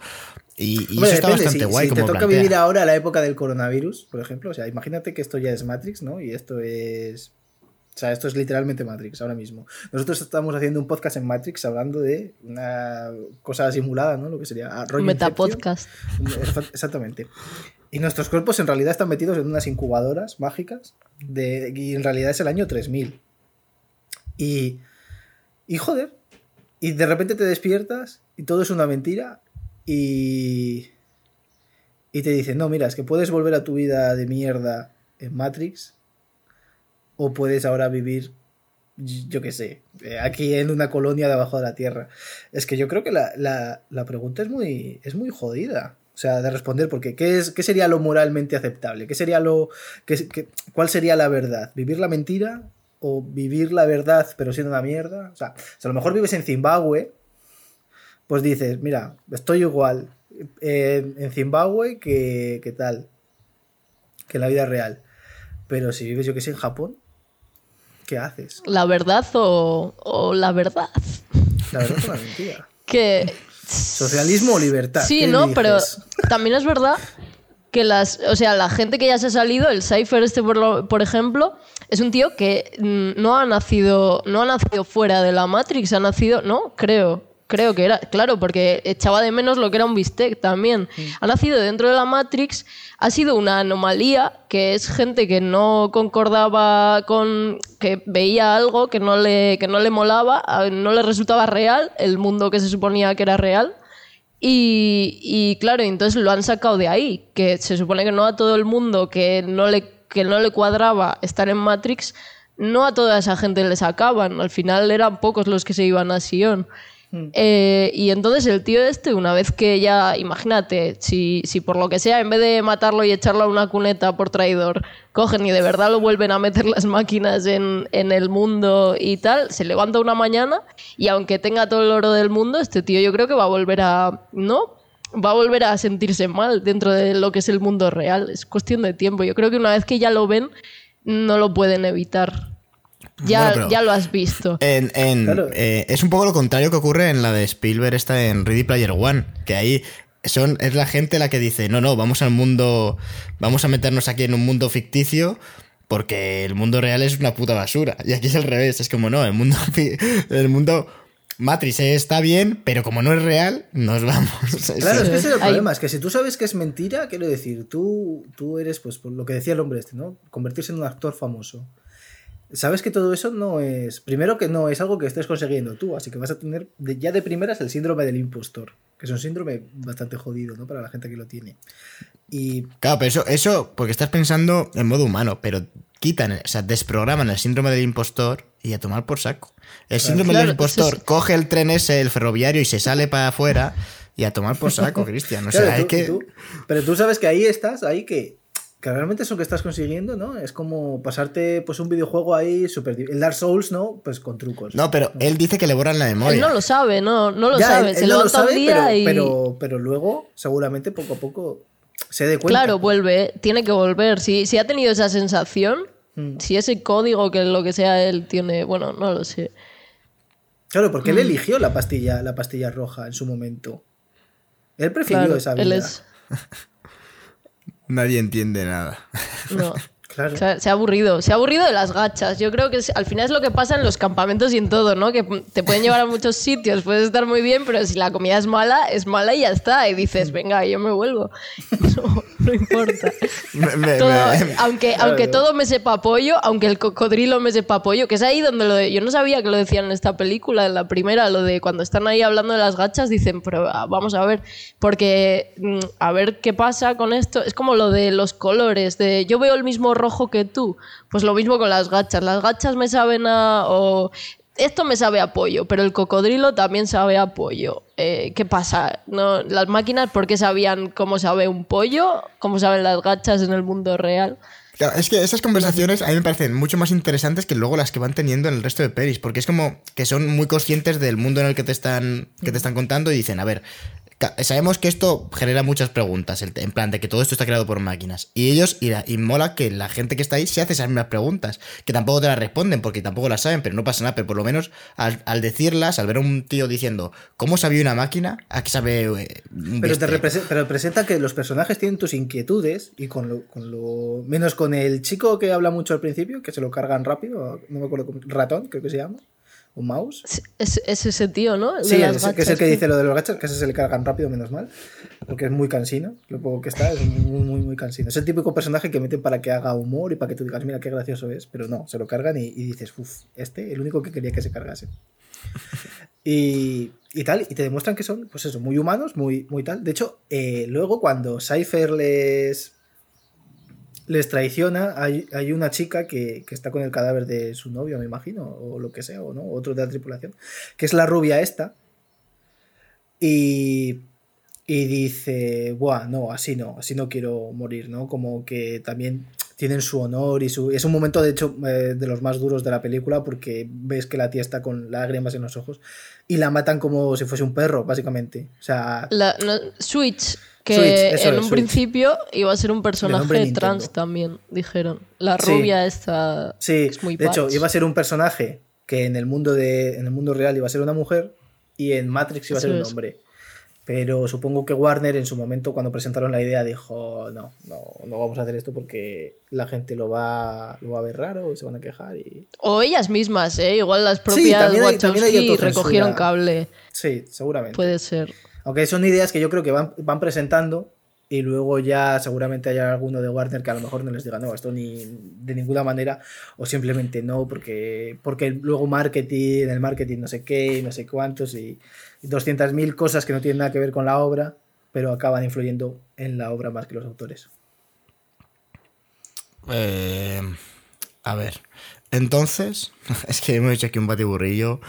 Eh, se nota mucho, Cristian, cuando, cuando nos da tiempo, porque claro, nosotros también pues, vamos pillados de tiempo siempre, pero cuando nos da tiempo a hacer un pequeño guion, a cuando venimos aquí y, y A nada, todo. descarrilamos de ideas. Es que la gente, la gente no lo sabe, pero esta semana hemos sido muy, muy pillados de tiempo porque somos lo peor del mundo. Y... Bueno, somos lo peor, a ver, que, que sacar un podcast cada 15 días con, con los dos trabajando. son muy pocos días. ¿No? Hombre, pues, yo yo, no tengo. Yo te digo una cosa. A poco que tengas que hacer cosas, Cristian. Yo, Yo- yo sí, reconozco es que no he verdad, tenido tiempo, pero esta vez, pero sí que hay veces que no tienes tiempo, pero no te has preparado. O sea, porque no, porque has estado haciendo el chorra. Pero mira que estos últimos días ha sido porque ya era imposible. De hecho, o sea, me. Acá hacía mucho que no me veía a Matrix y me, la- me las terminé de ver ayer a las 3 o 4 de la mañana, Cristian. O sea, Yo me vi. Yo ayer, la- yo ayer o sea, a las, a las en 12 plan- más o menos me acabé de ver la última. Pero no, quiero decir que, que yo, por ejemplo, es verdad que, que a veces dedicarse a esto, por ejemplo, escucho a un chaval que habla de lucha libre y hace un podcast, un podcast todos los días. De hecho, esta, esta, la semana pasada, que fue WrestleMania, que si- para la gente que no lo sepa es como el evento más grande de lucha libre de- del mundo, ha hecho dos podcasts al, al día. Es muy hijo de perra. Y Claro, los pero ese podcasts tío, duran 45 claramente. minutos, ¿eh? Bueno, igual, igual me equivoco, pero no, No, creo no, yo que, no que vive de ello, ¿eh? Ocho horas diarias, pues. No lo sé, no lo sé. Y no cobra Pero- nada por ello. O sea, no, no, por- yo qué sé. Eh, si- cobra, cobra un euro y medio en Evox. O sea, para la gente que tal, o sea, se puede suscribir, no sé cuántos suscriptores tendrá, pero vaya, con un euro y medio. Pues, a ver, yo me quito el sombrero, ¿eh? ¿Qué? No, no, sí, es el para el sombrero. El chaval, o sea, cumple todos los días. No, creo que no se ha saltado ningún día. Lleva haciéndolo tres meses. Me imagino que cuando lleve un año ya dirá basta, pero de momento, un, un podcast o dos de 40 minutos al día es una cosa. También es verdad. Chris, que, como nosotros decidimos el tema del podcast muy tarde porque somos Sí, también es, verdad, también es verdad que este, que este podcast no sabíamos cómo. Después de la Liga de la Justicia.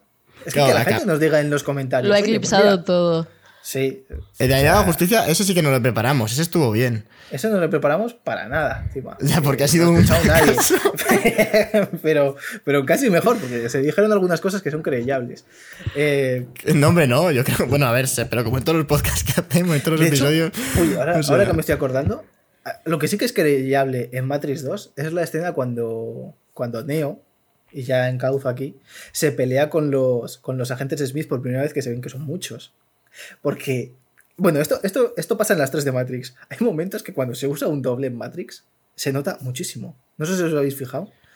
Pero cuando tiran a Keanu Reeves contra una pared, se ve perfectamente que es otro tío. Que no han puesto un tío negro por, por- por- porque, porque alguien dijo, no, páralo. Pero, pero es que no, pero ni siquiera se molestan en, en- en que lleve el mismo peinado a veces. O sea, es una cosa. Se coge un tío flaco con el pelo negro y lánzalo contra la pared. Pone dos cables y lánzalo contra la pared. Y, y- yo no sé si esto es un homenaje a las pelis eh, coreanas, en las que se, se basa Matrix, ¿no? Coge las influencias Matrix. O simplemente es que se la sudaba el, el tema a las hermanas Wachowski. A ver, a homenaje no parece, ¿eh? O sea, no sé, no me muy suena. Si no homenaje. mira, escúchame, no me si no es suena un homenaje, homenaje. me parece, me parece cutrísimo siendo un homenaje. No, no, por- a ver, es que no me suena homenaje porque, porque son cosas que te sacan de la historia. O sea, no, no puedes hacer un homenaje Sí, es sacrificando, sacrificando la historia. Es como si me dices, voy a hacer un homenaje. Bueno, de hecho, tiene un- algunos planos como de homenaje al western que Mm. molan bastante. Cuando luchan, que se ponen ahí el típico plano Sí. De la pistola. En el hay- andén. En- el sí, en el andén, que andén, parece sí. que van a sacar dos revólveres. Claro, pues es como si por hacer un homenaje de repente sacan revólveres. Pues no tiene sentido. Entonces no hay que hacer un homenaje ahí. O sea, no hay revólveres ahí. No. No, es que es un homenaje. Ah, bueno, vale, perdón. Pues entonces no pasa nada. No, no, pero- Será- Pero, joder, me... a mí, yo creo, o sea, en mi cabeza dices, es muy cutre, pero si es un homenaje a las pelis coreanas de bajo presupuesto de Kung Fu, me parece guay. Luego también, cuando aparecen muchos Smith, eh, sobre todo en la segunda parte, se ve que no había dinero por presupuesto y, prefi- prefirieron poner dobles, que al final eran tipos que ni se parecían a Hugo Weaving ni nada, o sea, simplemente tipos que estaban peinados para atrás, con gafas de sol, traje, y dijeron, nada, venga, ma- machacando, que, tú dices, bueno, están de fondo, no se les ve bien, no se les reconoce, pero es que hay algunos que están en primer plano y dices, bueno, pero es que ese tío, o sea, es que ni siquiera tiene la edad de Hugo Weaving, es que han, han puesto un viejo ahí, que le quedaba bien el traje y lo han puesto. A- Y luego el la- CGI horrorosísimo de la pelea, cuando coge un, palo y empieza a dar así como vuelta. Ah, ya. Eso, yo dije, esto porque se perdona porque es 2003. Claro, exactamente, exactamente. Pero, pero muy mal ha envejecido eso.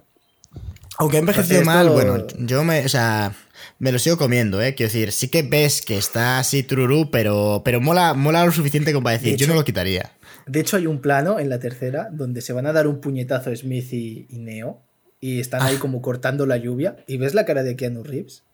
No es, o sea, ni siquiera se molestaron en hacer un molde de, de- coger el puto videojuego de, de, Path of Neo que habían sacado ese mismo año y le pones la cara de, de Keanu Reeves. O yo que sé, algo como hacen en el Pro, que, li- que literalmente Pues- pegan una cara. A mí el rollo ese como de la escena en la lluvia y que las ondas o sea, afecten a la- al agua y todo eso, me mola muchísimo. O sea, si no, No, no, a ser porque cuando llegas a ese punto de película ya te importa todo tan poco y como tampoco entiendes cómo han llegado hasta ahí, porque entonces es como que Matrix ya ha sido dominado todo por ese sí, hombre, todo, ¿no? todo por ese tío. Y bueno, como, como no entiendes nada ya y es como, bueno, vale, pues, pues nada, pero la batalla, a ver, tampoco es de las más guays. A mí de las que más me gustaron es cuando creo que es en la... Creo que es en la segunda, o es que pues, ya tengo una mezcla ya, en la que va a ver a... eh, creo que es en la segunda, que va a ver eh, Neo a... a- al oráculo y se tiene que enfrentar al la primera vez que aparece no es en la no no es en la sí es en la segunda en la que se tiene que enfrentar al, al samurái o bueno no es un samurái Sí, a- bueno, sí, al, al ángel, creo que le llaman. a Ángel eso que, que la, la primera vez que aparece que se enfrenta a él en el dojo ese ahí esa escena me mola muchísimo y, me- y no tiene tanto efecto digital ni tanta flipada con ondas y aunque sí que tiene cosas de estos de que vuelan o hacen super piruetas esa creo que es de las coreografías que más que menos me sacaron a nivel técnico de que dices hostias o no se han pegado o o esto se nota que es una coreografía, pero no están mal hechas, ¿eh? Las coreografías. Es que viendo el otro No, día, no, mira, la que me vi la escena eh, eh, a raíz de lo de Zack Snyder me vi como la escena extendida de Batman contra Superman en la que aparece el lo que llaman el Nightmare, ¿no? O sea, Batman en el futuro Sí. eh, luchando contra gente justo y contra un montón de tíos y le capturan con gabardina y le capturan eh, y luego como que ve justo le eh, aparece Superman eh, y, y le capturan los tíos de Superman o algo así, ¿no? Bueno, pues en el- la pesadilla esa que tiene, como del futuro, en eh, ves la coreografía y da vergüenza.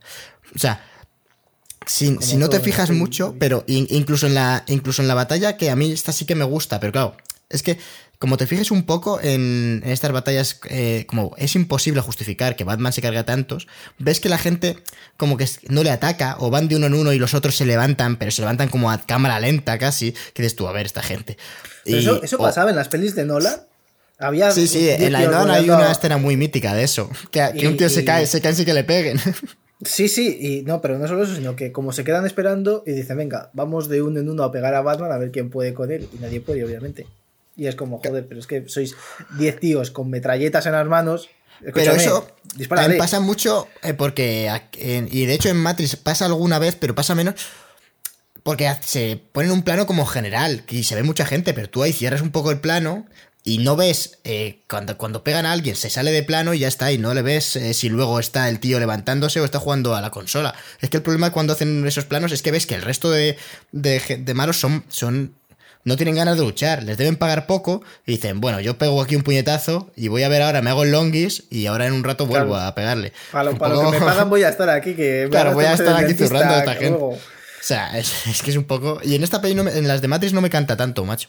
Sí que es No, verdad que creo que está ejemplo, mejor cuando rodado. se, cuando se pega con los, con los tres agentes al principio de Matrix 2, pues coño, ves que son los tres, no, no le pega uno y se quedan los otros dos esperando y tal y cual. Y eso, eso me gusta. Pero, ¿qué te iba a decir? Luego. Eh... bueno, No, no sé, a nivel, de, a nivel de coreografías está... Yo creo que está de puta madre, la verdad. Es que la, Sí. la primera película, joder, está, está realmente bien. ¿eh? Yo no recordaba tan guay del otro día cuando la, cuando volví a ver dije, hostia. Y el- No, es que Matri- y- Matrix, la primera es una, es una obra de culto, no ya, o sea, es de, es de las que se merece ser una película de culto, no una de estas pelis que es muy mala y la gente empieza a verla y dices, Buah, es que es una película de culto porque es de lo mala que es. No, esta es de lo buena que es. Y encima es una película que se llevó mucha pasta. De hecho, yo no sabía que Matrix 2 y Matrix 3 se habían eh, ro- eh, rodado a la vez, pero luego se habían estrenado prácticamente a la vez, con meses de En diferencia. 2003. En 2003 las dos. Que eso Mayo hoy es y noviembre. En mayo y en noviembre, ¿ves? O sea, Lo justo para. Sí, sacar eso pasta. es. Sí, eso es. Hoy es impensable hacerlo. O sea, hoy te dicen, "No, lo rodamos a la vez y lo sacamos con un año de diferencia y tal y cual, y parte 1, parte 2, no sé qué. Que luego viendo Matrix. eh, venía con escenas. Matrix 2 venía con escena post créditos. Que es un tráiler de, de Revolutions. Por- así como lo digo Sí, como. es verdad.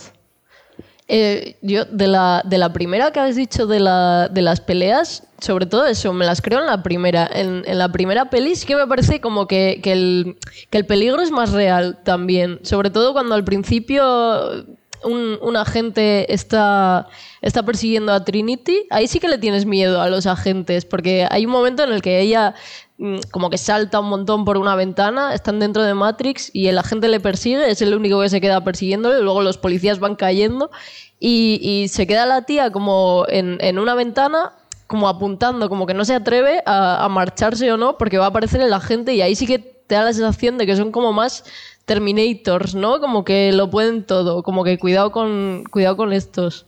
Sí, Luego es verdad que ya cuando el tío ya tiene más poderes, pues como que les pierdes un poco. Claro, y además te dicen que nadie, que nadie ha sobrevivido a un agente, que, o sea, como que. Eso es. Que si te enfrentas a él, huye. O sea, sí, justo lo que dices tú, es como Terminator, ¿no? O sea, es una amenaza eh, súper letal. Y de hecho, si no eres el elegido, lo más probable es que como mucho no, no consigas huir. Porque lo que es sobre. O sea, lo que es matarlo ni de coña. Pero. Luego, luego no tienen ningún problema en enfrentarse a ellos, tanto Morfeo Claro. como Trinity. Es como que, bueno, Ah. me la suda. porque tú dices, Morfeo en la primera película se, se pega con Smith y de hecho mola muchísimo cuando sale de la pared y, y cae Sí, sobre, sí, sobre Smith. Pero, pero lo hace porque se está sacrificando porque sabe que eso es una muerte segura. Pero luego Trinity, me parece que era en la segunda, cuando ve Neo que se va a morir, ahí se pega con él. En vez de salir, tiene un momento donde puede salir corriendo y sigue Mm. pegándole. El poder del amor. El poder del amor. Cuando zarpa el amor, pues ya está. Claro, Y de, Y y de luego hecho, cuando- en la primera, uno de los momentos clave es que cuando de repente Neo va a huir, dice no. Y se da la vuelta y se enfrenta a él. Es como, Sí. oh, oh, enfrentamiento. De hecho, hay Pero- un momento en la primera de Matrix que me parece. eh, yo creo que Matrix en realidad son películas donde tiene muchísimo humor ahí metido. Hay un momento donde Neo le va a meter un puñetazo a, a Smith y le para la, la mano. Así, le, coge por la muñeca y entonces Neo hace como ¡pa! Y le da en la garganta y hace el otro ¡pa! Eso me pareció preciosísimo. Porque es como, hostia puta, le ha hecho, casi le hace potar. Y luego, pero, pero así, ¿eh? le, hace como, hace el movimiento ahí de, de pelusilla en la, en la garganta. Y, buah, ese momento me, me pareció graciosísimo. Ay.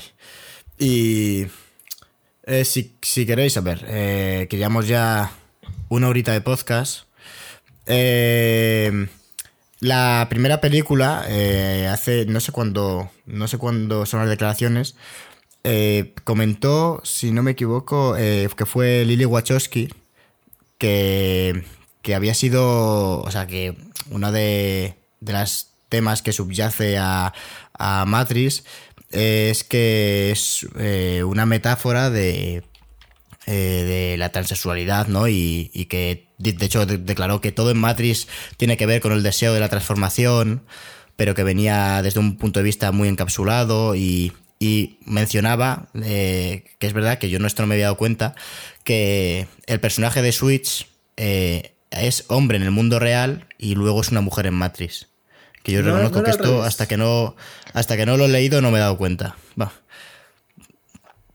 Mm, No sé si estaba pensado para ser al revés, que en el, revés. en, el, en el mundo de Matrix es, es una mujer, pero luego cuando en el mundo real es un hombre. Eh, Ah, sí, no lo no, sé, igual lo he dicho. Sí, sí, era, eres como, Como tú al dicho. final no, no- sé, no sé si lo he dicho yo al revés. O sea, lo que tengo yo aquí apuntado, que igual estoy confundiéndome, es que aparece como en Matrix como una mujer. Sí, sí, aparece, aparece porque, claro, porque como al final no lo hicieron, tampoco se sabe, supongo, que hay... Ah, vale, que no lo hicieron. Ah, amigo. No, Ya ¿no? decía yo. No sé, ¿eh? Ya- No, no, No, sí, no, sí, no, sí, puede ser. Puede ser. Estoy, estoy leyendo yo aquí la, la entrevista. Vale, vale, vale. Claro, es. Ya decía yo, digo, joder, pues yo no me di cuenta. Pero. Claro, porque digo, yo- me pasa lo mismo.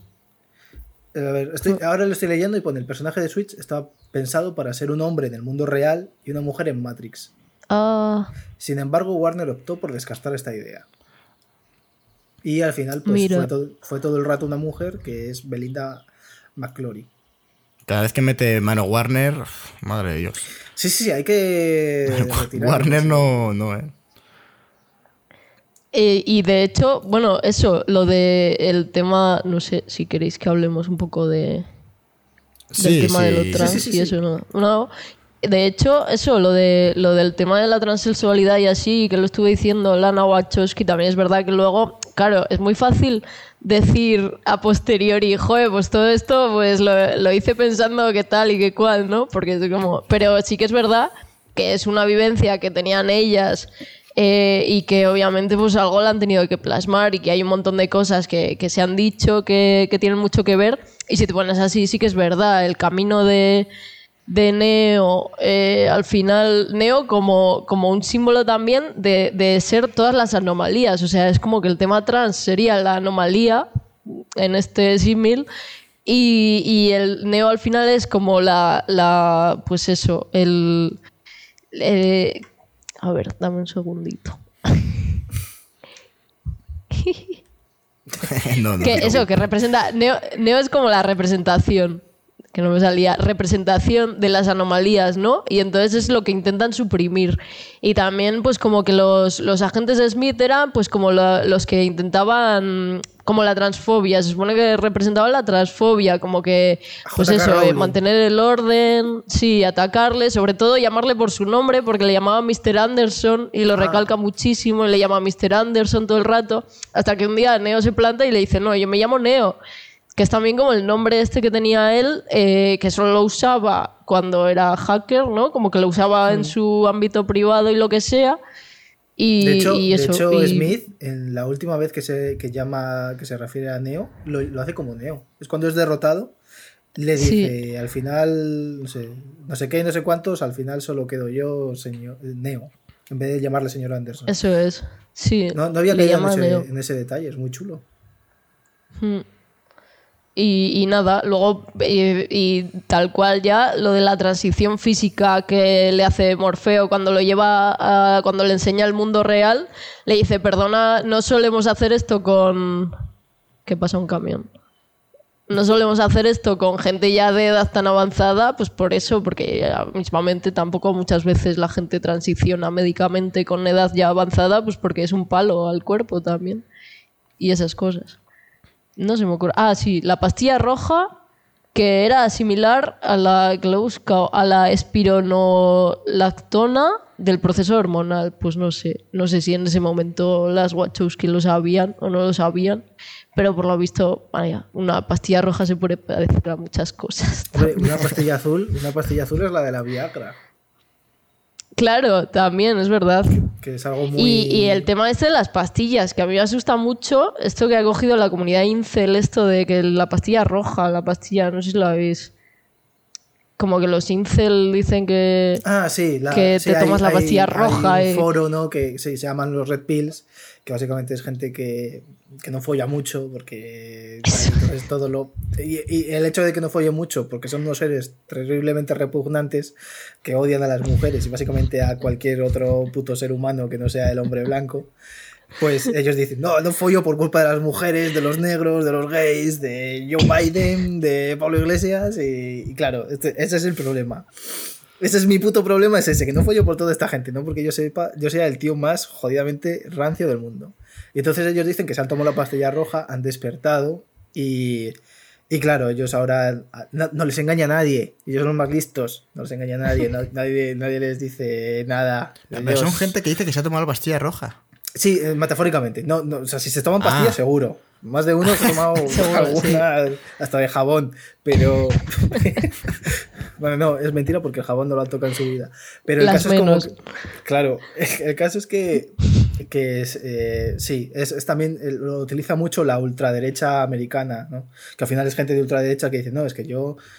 Eh, soy, no, soy, soy como, pues esto, vivimos en Matrix, yo me he despertado, yo sé la verdad de todo esto y es que los gays y los masones y los judíos Claro. están atentando contra mi vida y quieren, que, quieren destruir la familia tradicional. de toda la Para que luego vida. te salga la propia, las propias directoras diciéndote que qué dices, que esto es una metáfora trans. Claro. Claro, Que eso sí que es- era- es jodido. eh, esto de. Es que por un momento no sé si se me ha ido un poco la conexión, pero es. Eh, estáis comentando como lo. Eh, que yo lo vi por Twitter, que les contestó una de las hermanas. Eh, Sí, contestó bueno, a. eh, Me parece que no sí. sé- no sé Ivanka, quién- Ivanka que- Trump, cuando se empezó a hablar de que, cuando Trump básicamente empezó a decir eh, las, las elecciones han sido amañadas, voy a perder las elecciones porque me han votado menos, pero están aquí haciendo movidas, tal. Eh, entonces la, la hija de Donald Trump, Ivanka, empezó a decir, cuidado, tomaos la pastilla roja, no sé qué, que, que esto, que, que no se engañen, que sois los más listos vosotros. Y Elon Musk, Elon, Elon Musk, el gilipollas de Elon Musk, dijo, "Eh, sí, tomamos la pastilla roja. Y entonces creo que fue Lana Wachowski que le dijo, oye, iros a la puta mierda con la pastilla roja en los cojones, que sois dos, dos putos subnormales. Sus intervenciones en Twitter están, están bastante Sí, sí, bien. sí. Yo soy muy fan, yo soy muy fan de que la gente en Twitter mande a tomar por culo a la gente. O sea, es algo que. Por lo que no deberían cerrarte la cuenta en Twitter por decirle a alguien, vete a tomar por culo. Yo lo hago a menudo No. y alguna vez me han chapado la cuenta y no. Bueno, Cristian, porque tú lo haces a todo el mundo. Quiero decir, me, has- me No, lo has hecho, me no, lo has- no, me lo has hecho a mí. a mí a cuando veces- viene un, a mí y- cuando y no viene te he un dicho tonto a nada. decirme algo, le digo, tú eres tonto y en tu casa no lo saben, tío. Tú tie- tienes Tu madre el- no te está pagando internet para que, para que vengas a decir chorradas. Tú tienes el dedo en el gatillo siempre, Cristian. Sí, entonces- yo reconozco que a mí me va la marcha y cuando alguien te viene a. Cuando alguien. Mira, yo, yo este es el consejo que siempre doy para los trolls. La policía, por ejemplo, dice: no le hagas caso a los trolls en Twitter, no sé qué. No, mal, porque un troll al que no le haces caso va a ir a buscarte. Y va a ir a buscarte las, cos- las cosquillas. Cuando un troll. Viene, por ejemplo, cuando yo dije, me parece a mí que la Liga de la Justicia va a ser una mierda. Y viene un señor a increparme, bueno, vinieron cuatro o cinco, y vino un señor a increparme y me dijo, ¿qué? Eso es porque tú lo dices, ¿no? Yo le dije, sí, payaso, ¿qué más quieres? Lo digo yo. Y- sí que, o sea, sí que es verdad que, que, que decir así no lo dijiste. No dijiste la Liga de Justicia, me, va, me parece que va a ser una mierda. O sea, Va- creo que o las menos lo dije así, o sea. no fueran esos. Bueno, yo diría sí, que no, sí, ¿eh? que- escúchame, si a alguien le- si alguien le igual molesto eso, que se joda. Zack Snyder es un imbécil. Me no, no, no, Dios", no, o sea, para, para nada, para nada, para nada. No, no. No, para nada. Eso jamás lo diría en, en- en Twitter. Pero, No, no. claro, o sea, porque hay que, hay que pensar que los trolls en Internet se alimentan de que tú les des algún dato o algo para ellos buscarlo rápidamente de Internet y, y ponerte una serie de datos de foros que se han sacado del puto culo o no sé qué y tal, y ponerte una, una lista de datos ahí para hacer como que ellos quieren, ven- tienen la razón y, y no. Pero si tú les dices, mira, no, y no voy a debatir contigo porque eres un puto bocazas y un subnormal. No vengo aquí a, a- a discutir con mongolos a Twitter. Pues entonces eso es lo que más les jode.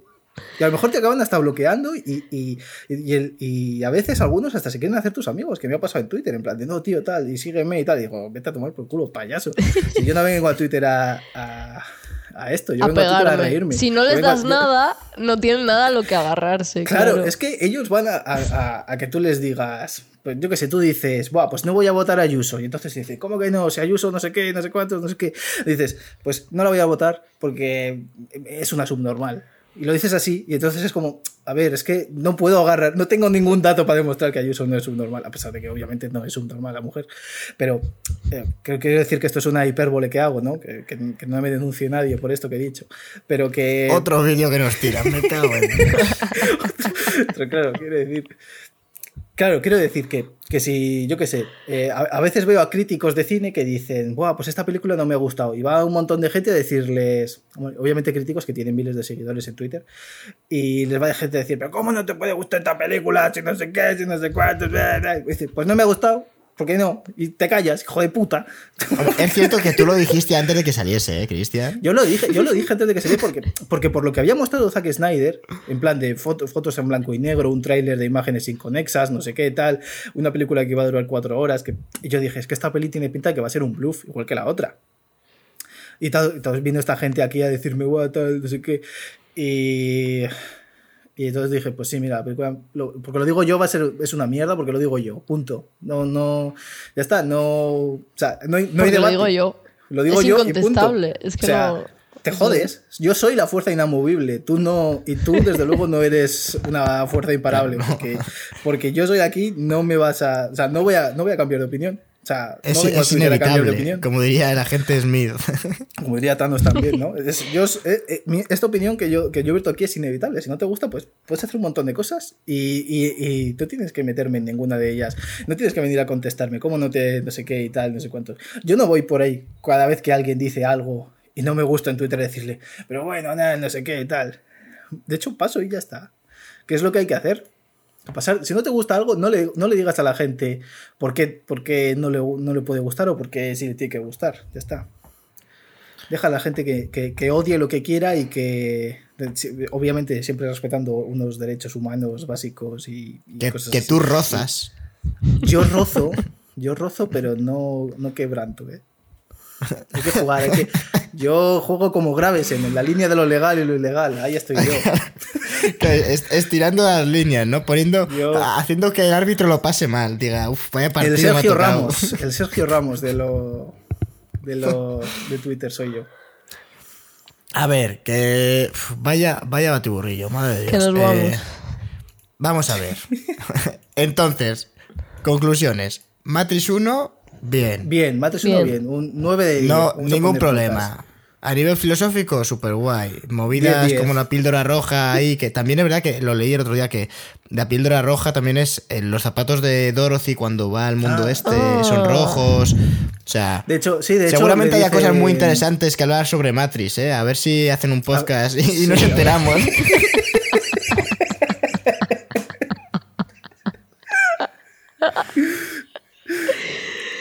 Jo, la verdad es que hay muchas, Hay hay mucho muchas que referencias que... haremos, haremos un, haremos un remake 2. de este podcast eh, preparándonoslo como si fuese nuestra tesis. O sea, o sea va a haber eh, remake en plan, ¿os vais, queréis, queréis un podcast trabajado? Si pues gente, vais si a lo- fliparlo. si la gente lo quiere, que. que, Claro, este es el podcast para escuchar pf, eh, mi- mientras cocinas sin pensar mucho. O sea, después de haber estudiado, que no quieres pensar, pues te pones esto porque, porque vaya, vaya batiborrillo, macho. Eh, entonces, eh, la primera bien, todo guay. La segunda, mm, ya hay cosas segunda, raras. ¿Qué, qué- qué sí. opinamos de la escena del baño de Perséfone? A ver, yo creo que es un poco violar a alguien, ¿no? Es como un poco Wonder Woman, ¿no? En la, Pero a mí- la a segunda mí me de dejó, Wonder o Woman sea- que, que violan a un hombre que no está en sus cabales porque es Chris Payne, ¿no? Pero el cuerpo en realidad es el de otro tipo. Pero con la mente de Chris Payne, a ese le violan en Wonder Woman, ¿no? En, en Sí, 1964. sí, sí. en- bueno, en- no, no Que recuerdo no sé si Igor, pero- Igor, la- Igor, ¿tú has visto Wonder Woman? No. 1980? Pues violan a Pues un eso que hombre. te ahorras, ¿eh? Sí, sí, te lo ahorras, pero, pero violan, violan a un hombre, pero en ningún momento te lo visten como una violación. Es simplemente, pues, pues Wonder Woman se folla a uno que cree que es su novio, pero no lo es. Es un hombre de por ahí con la mente de su novio. Tampoco ese es el mayor problema de Wonder Woman, diría, ¿eh? Ya, pero o sea, Es un poco como el chiste, ¿no? ¿Qué? Es, es un poco como el chiste este de Superman y el hombre invisible, que era horrible ese chiste. Y de hecho estaban follando con Wonder Woman también. No, No, da igual. Pero- Sí, no, no lo sé. no- De Era hecho, en no este sé- no sé caso es Wonder es. Woman quien, quien viola al Claro, hombre. claro, viene por el claro. Claro, pues en este caso también hay como, ¿no? Neo no quiere, no quiere besar, de hecho le da como un piquito y la otra dice, bueno, ¿esto qué es? Le vas a dar un beso aquí en condiciones Con delante lengua. de tu novia. Sí, sí. que, que- que se me haga el chirri agua y nos resbalemos. Cuando aquí, su ¿sabes? novio, cinco minutos antes, acaba de drogar a una tía con una tarta, Sí, te eh, quiero decir. básicamente la moralidad de esa pareja es. Pero en la es- tercera aparecen juntos Es otra vez. Sí, en la tercera es verdad que aparecen Aparece juntos, pero no, no muy contentos, la verdad, sobre todo Perséfone. Bueno, no sé, eso. Que yo no sé por qué, si siendo el marido de Mónica Bellucci, actor y siendo francés, ¿por qué no le pillaron a él? Que es el hombre este, ¿cómo se llama? Vincent Cassel, que era el de Ah, Cisne bueno, Negro. ahí habría un casting y tal, o sea, yo qué sé. Muy mal, pero estas son las cosas que en los castings, a lo mejor por, por no romper la pareja, O por. porque ya viendo cómo eran, ten cuidado, a ver, viendo cómo eran los personajes, a ver si se van a enfadar de verdad. Eh, ahora que lo pienso, Merovingio también, también actúa como al margen de, o sea, de Matrix, es un poco como también. Sí, sí, eh, sí. poco Básicamente, piratilla. menos, menos los agentes, todos los programas que aparecen son porque se han saltado Matrix. Sí. Sí, Merovingio es el que lleva también, ¿no? Lo de la red ferroviaria esta de, Sí. de transportes de programas. y- Básicamente, Merovingio es como Dios, que va a volver a salir en, en, la- en Matrix 4. Buf, pues espero que se lo carguen. Ya ves. Sí, o que se quede mudo. Neo ciego, Merovingio mudo. Es verdad Una que película le- bastante que le- mejor. Trinity Que le un colador. Le Seguro que ciego. lo de que Neo sea cie- le dejen ciego es una metáfora de algo que no estamos Algo- comentando por no haber Algo preparado tiene que ser. Pero sigue viendo, ¿eh? Porque, Sí. o sea, cuando, cuando- Y luego al final le casca una hostia al otro y le dice, calla, que, que, que sigo viendo. En Sí, plan, sí, que es él un veía murciélago. código. Ve código. Sí, sí, es, es como Batman realmente. Es como Batman, sí, sí, es un poco murciélago, sí, sí. Eso es. De hecho, Eh, Neo fue el que se comió a. Ah, por cierto, ahora, ahora que lo veo, ¿sabéis quién estuvo a punto de ser. eh, Will Smith. Sí, pero Tom Toma. también. Sí. Lo, lo único que me he preparado del podcast. Y de hecho, Sandra Bullock iba a ser Neo. Pero no quiso, no quiso interpretar el papel de, de Neo. Y de hecho, Will Smith, cuando le dieron el guion, se, le, le dio la cabeza vueltas porque no entendió una mierda. Y fue por eso que lo dijo en YouTube, en un vídeo. Dice: No entendí nada de lo que, de lo que ponía en el guion. A lo mejor se lo dieron en, yo qué sé, en ruso o algo. en código. Siendo sinceros, tenía que, tenía que- Le dieron un USB y dijeron: Esto es la nueva, la nueva movida. Tienes aquí un USB de 256 kilobytes y, y está el guion dentro. Y no entendió nada. Otro Y personaje. Jennifer Lawrence, Jennifer Lawrence eh, fue descartada para el papel de Trinity porque tenía como cuatro años por aquel entonces.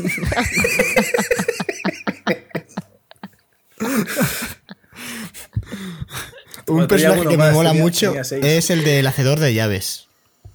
Sí. Eh, un- la verdad es que me encanta ese personaje. Tiene más carisma que Neo en toda la película, eh. Es un chinito que corre por ahí, es lo único que hace. Está ahí con Y no, cara y con- de- pero tiene mola, mola mucho eh, cuando le dice, "De- descárgame cómo puentear una moto, dice el tío, vete a la llave. O sea, saca ahí la llave. Que encima, que encima eso no es una llave ni de moto de aquella época, porque su, tú Pero- las Claro, no. moto, eh, es una llave. Es un- Es la llave del buzón. Es que era el, era el, que, el hacedor de llaves, pero es verdad que decían que tenía más sentido si lo pensabas como un key generator. Igual que, Ah, que como, claro, sí, con los bueno, ge- como- como como que él coge y se cuela en puertas que no debería, porque poder. Y al- a su vez, este tío es también un programa. Es bastante Mm. interesante, pero es, es un programa que está también hecho para que Neo al final haga lo que, lo que la máquina quiere que haga. Claro, porque es que Claro. al final todo en Matrix va orientado a que Neo sea el elegido y cumple Sí, su, que- su cometido. Lo que pasa es que el Neo al final, pues, pesa con la polla y hace lo que quiere, pero, pero si no, todo hubiese Eso es, salido para como que Matrix. parezca que eso, la- el, el programa de, del el Path, Path of the One, ¿no? Es, está como hecho para que reconducir a la anomalía a, a volver a, a Matrix o a que Matrix siga. Porque en teoría, si él hubiese cogido la otra puerta, eh, habrían llegado las máquinas, había destruido todo, pero él habría elegido a otras X personas para volver a. A 23 crear- personas. Sí, hubiese hecho lo mismo que, que los cinco anteriores. De hecho, cuando, cuando Morfeo le presenta, le dice al principio había un ser que tenía un montón de poderes, no sé qué, en la Matrix, y le está hablando del quinto, le está hablando de su predecesor, que no se sabe si es Merovingio o no se sabía tampoco, porque Merovingio hace también así como alguna alusión a que él también ha sido un elegido. Luego no, se sabe él- por qué se queda dice por que ahí. se ha enfrentado a los cinco elegidos. O sea, ¿El él ha conocido a los cinco elegidos anteriores, los ha, los ha conocido. Eh, Morfeo. No, Merovingio. Ah, vale. Porque de hecho hay un momento Puede. que le dice, ninguno de los otros cinco elegidos había tenido tan, eh, había tenido tan poco respeto como Ah. Pues O sea, mira, no la idea no es que de él cruza la puerta, elige a 23 personas de dónde. De, de, de de la Sion. propia Sion, Claro. creo que es. Ah, no, de cualquier, de cualquier lugar de la Matrix, creo que era, ¿eh? tú. Ah, y les sacan, les sacan y, y esa gente, esa gente, claro, eh, ¿qué pasa? O sea, no sé, es que... Esa gente, Sí, sí, David, sí. pues mira, escúchame. Hay unos, las- los hombres. Ya, ya, no, no, no, Una pero- semilla. No me refiero a eso, pero mujeres esa gente digamos, una maceta. no recuerda, no recuerda que, que, que que todo regarla. a partir de 23 personas. Se supone que la gente no se enteraría. O sea, es como que si, si Neo no se llega a ir por la puerta. Bueno, spoiler. Por la puerta de salvar a, a Trinity, si se va por la otra puerta, lo que hacen las máquinas es volver a destruir Sion y, y volver a repoblar de alguna manera Sion y luego, pues como ir llenando el cubo de anomalías. lo- como lo dejar el, el cubo a cero. Y, y Neo, ahora que sabe todo eso, no se lo transmitiría a la, a la gente. eh, Es que tampoco lo sabe, ¿no? Yo creo que les borran la memoria. Creo que lo dicen, que les borran la memoria y entonces ya el único, lo único que tiene que hacer Neo es fornicar y ser el alcalde de Sion. Es verdad que sirve para todo, ¿eh? Lo de borrar Sí. la memoria. Claro, claro, es- me, me encanta, ¿eh? Eh, o sea, quiero decir, guion no plan, tenía o sea, si tú fallos. eres una máquina, como plan de decir, voy a matar aquí, voy a, voy a hacer un genocidio que voy a matar a 20.000 personas.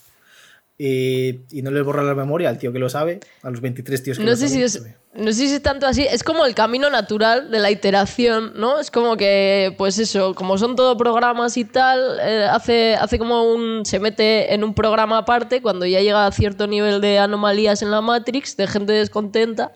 Se meten en un programa. En un programa. Eso, sale el programa principal y se mete a otro, que es el Path of the One, que es el que sigue Neo.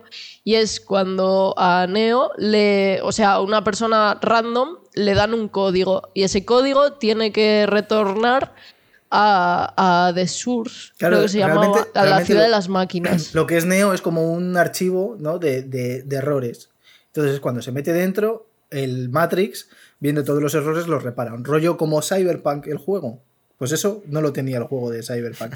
Así que podíamos ver cómo, cómo acababa después Matrix. Podía ser pues gente haciendo poses raras en la calle, policías que no sepan de dónde coño le están disparando. Además, con, con Keanu Reeves también. Con o sea, Keanu Reeves, está Keanu todo- Reeves en tu puta mente en todo. soy, soy Jody Silverhand. No, pero a ver, el. Bueno, o sea, yo. A mí me gusta este girito de la 2, eh, de en plan de todo en realidad. Por- o sea, en la 1 está bien, pero luego en la 2 te dice. la- no, todo formaba Neo- parte de un plan. De un que- plan que ya de hecho claro. ha ocurrido 5 o 6 veces. Para mejorar Claro. poco a poco más Matrix. Luego ya la tercera descarrila por ese sentido. Pero la cuarta, ya por ir cerrando un poco, la cuarta, ¿qué va a ir? En plan, a- todo era un plan dentro del plan. No, a lo mejor, a lo mejor, a ver, quiero decir, Neo y, y el rey de las máquinas o lo que sea, pactan un pactan una tregua, una paz. Ah, bueno, que es, que es temporal, claro. Bueno, que eso es temporal hasta Claro. que alguien. Claro. Claro, entonces, si a lo mejor una máquina dice, pues me cago en los humanos, me los cargo, Claro, se lía a ahí. lo mejor, pues claro, a lo mejor o hay otro elegido, o tiene que volver Neo de donde sea, porque no se sabe si está vivo o muerto, simplemente se sabe que las máquinas se lo llevan, seguramente para hacer cosas con él. Y. y nada, Es un nuevo rey, ¿eh? Para Ah, que les pero- haga eso de meter la mano como Claro. le hizo a la Trinity cogerle como- el corazón como- desde dentro. Claro, yo, yo creo que, que Matrix 4 va a ser rollo eh, eh, con la primera esta que hicieron, la- ¿cómo se llama? El despertar de la fuerza, ¿no? Donde un grupo de chavales va a tener que buscar a Neo. Y a- al final va a aparecer Neo. Y no va a decir nada. Iba a decir, decir. Iba a tirar. eh, Va, va- va a tirar la, la- el código. Va a decir, bah, me da igual todo, hombre, ya. Aquí le, darán un disquete, ya. le darán un disquete y dirá, mira, Neo, tienes que Neo. joderlo otra vez. O, o se va a despertar en el se va a despertar y era todo un sueño y la vida es sueño. Claro, Y y, sueños no ha pasado con- nada. con resines al lado. No te Eso jodas. es. Le va a dar un beso con lengua a Resines. Va a, se va a decir, ya está. Qué mal lo he pasado esta noche, cariño. No te puedes creer. Lo que ha pasado, sí, sí. No, pero ahí va. Ah, sí. eh, ¿Es cosa mía o tenía. Igual yo, claro, ya estaba después de, de las dos pelis, yo estaba ya flipando. Pero tenía como el, la cara esta. Cuando llega eh, Neo al final de la trilogía y, y habla como con el dios de las máquinas o el rey de las máquinas ese. ¿no El, el como- Deus Ex Machina que se llama. Sí, se llama. Deux Ex Machina, de hecho. Eh, la película, la película en general, yo creo que se podría haber titulado así. Pues, pues cuando va ahí, eh, no tiene como cara de bebé, o sea, es un poco... Tiene cara de bebé. Es, es como, es como el. Es, es- sí, es, fue el de pesadilla, ¿no? Es como la cara esta del, del bebé de, de. ¿Qué era? De Toy Story, que es, es, es una araña con cara de, Sí, pues nenuco va- o algo verdad, así. Sí, sí, es un poco el rollo, ¿no? Tal cual. Es que, es que ya, claro, ya ahí dijeron, ¿qué más da? O sea, si la gente Pero llegaba sí. hasta aquí... Pero luego cuando Neo, cuando Neo digamos que las máquinas le dan como... Porque las máquinas en ningún, en ningún momento dejan morir a Neo. Eh, hay un momento donde Neo ya está hablando con el... O sea, ha derrotado a Smith y tal, y, y se ve como la forma de un robot mujer. No sé si os disteis cuenta. Porque ese robot mujer sí que salía en Animatrix. Y, y parece que es también como una especie de reina que tienen las máquinas y no sé qué. ¿No os disteis cuenta? Pues si lo veis, Mm. veis, veis la figura. Yo pensé que, digo, porque yo creo que a lo mejor ese bicho sí que sale en Matrix 4. Porque el cara bebé este, pues me la suda realmente. Porque tampoco. eh, no, no Sí, sí, es, es que es un poco como espejito, espejito. eh, o sea, eh, es, es que es rarísimo. No sé, no. Me dejó un poco loco el, el cara bebé, la verdad. Sí, Pues entonces en Matrix 4, a ver, yo tengo ganas, ¿eh? Porque. Porque ver a Keanu Reeves y. Aunque ver, para las escenas de acción 4 estén medianamente bien y no, me, y no las alargan. Es que hay escenas aquí que alargaban tanto como hemos comentado que, que dices tú, Buah. Pero a ver si la contienen un poco y. Y de hecho el guionista me. eh, hay- aparte de. De una de las hermanas Wachowski, había otras dos personas eh, como guionistas. Así que igual ahí saben intentar mantenerlo. Saben controlar. En plan, alargamos esta escena. No, no, yo, yo no lo haría, Wachowski. Para. De hecho, eh, se estrena el 22 de diciembre de este año, Matrix 4. O sea que podemos hacer un podcast, el podcast de fin de año, nos podemos juntar y Claro. hacerlo. Uno Claro, con lo- un poco de, de sentido, ¿no? Donde, pues es que yo me había apuntado cosas interesantísimas filosóficas, que había apuntado hasta solipsismo. ¿Tú te crees que hoy podíamos haber usado solipsismo? ¿El solipsismo qué es? Pues haber- habernos cortado, tenías que haber metido ahí. O sea, Claro. se Otro te yo has creo que el otro. podcast y nosotros hemos soltado mierda aquí. Ah, bueno, vale, sí, ya. No, Ah, es sí, que- es, una, es una teoría muy interesante, lo del solipsismo. Como yo estoy en paro, David, yo creo que sido- No, pero, pero pues eh, lo veo bien, ¿eh? Este compromiso. Eh, cuando se estrene Matrix 4, la vemos y hacemos un remake con las cuatro pelis preparadas bien. O sea, en plan, an- con un análisis en condiciones. De hecho, Este es el aperitivo. de hecho, será fácil verla porque la estrenan en cines y en HBO Max a la vez, me parece. Hombre, esta yo intentaré Ah, a ver si se puede verla en cines, porque... A ver, cómo, Sí. a ver si nos deja. Yo imagino- Si se puede, si nos claro. Claro, esa, esa es la movida. Eso es.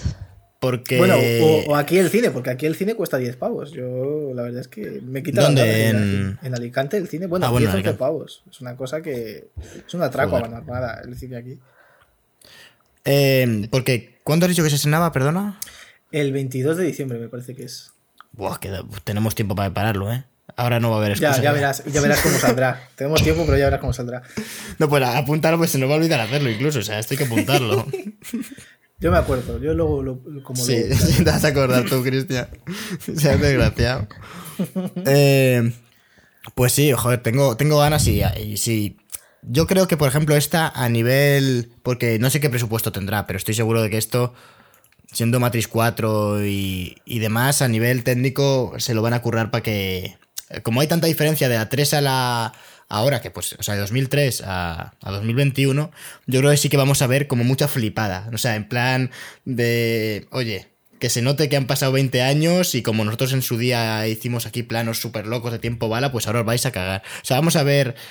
Si, si creíamos que el tiempo bala se había gastado con, con las escenas de X-Men, yo creo que Matrix 4 va a romper esa pared. Sí. Bueno, que- o el Yo- tiempo bala con, con las escenas de o la cámara lenta de Zack Snyder, qué cojones, que bueno, no es tiempo bala, pero, pero las ¿Te escenas de que yo creo que la vamos a ver cámara, cámara lenta. lenta?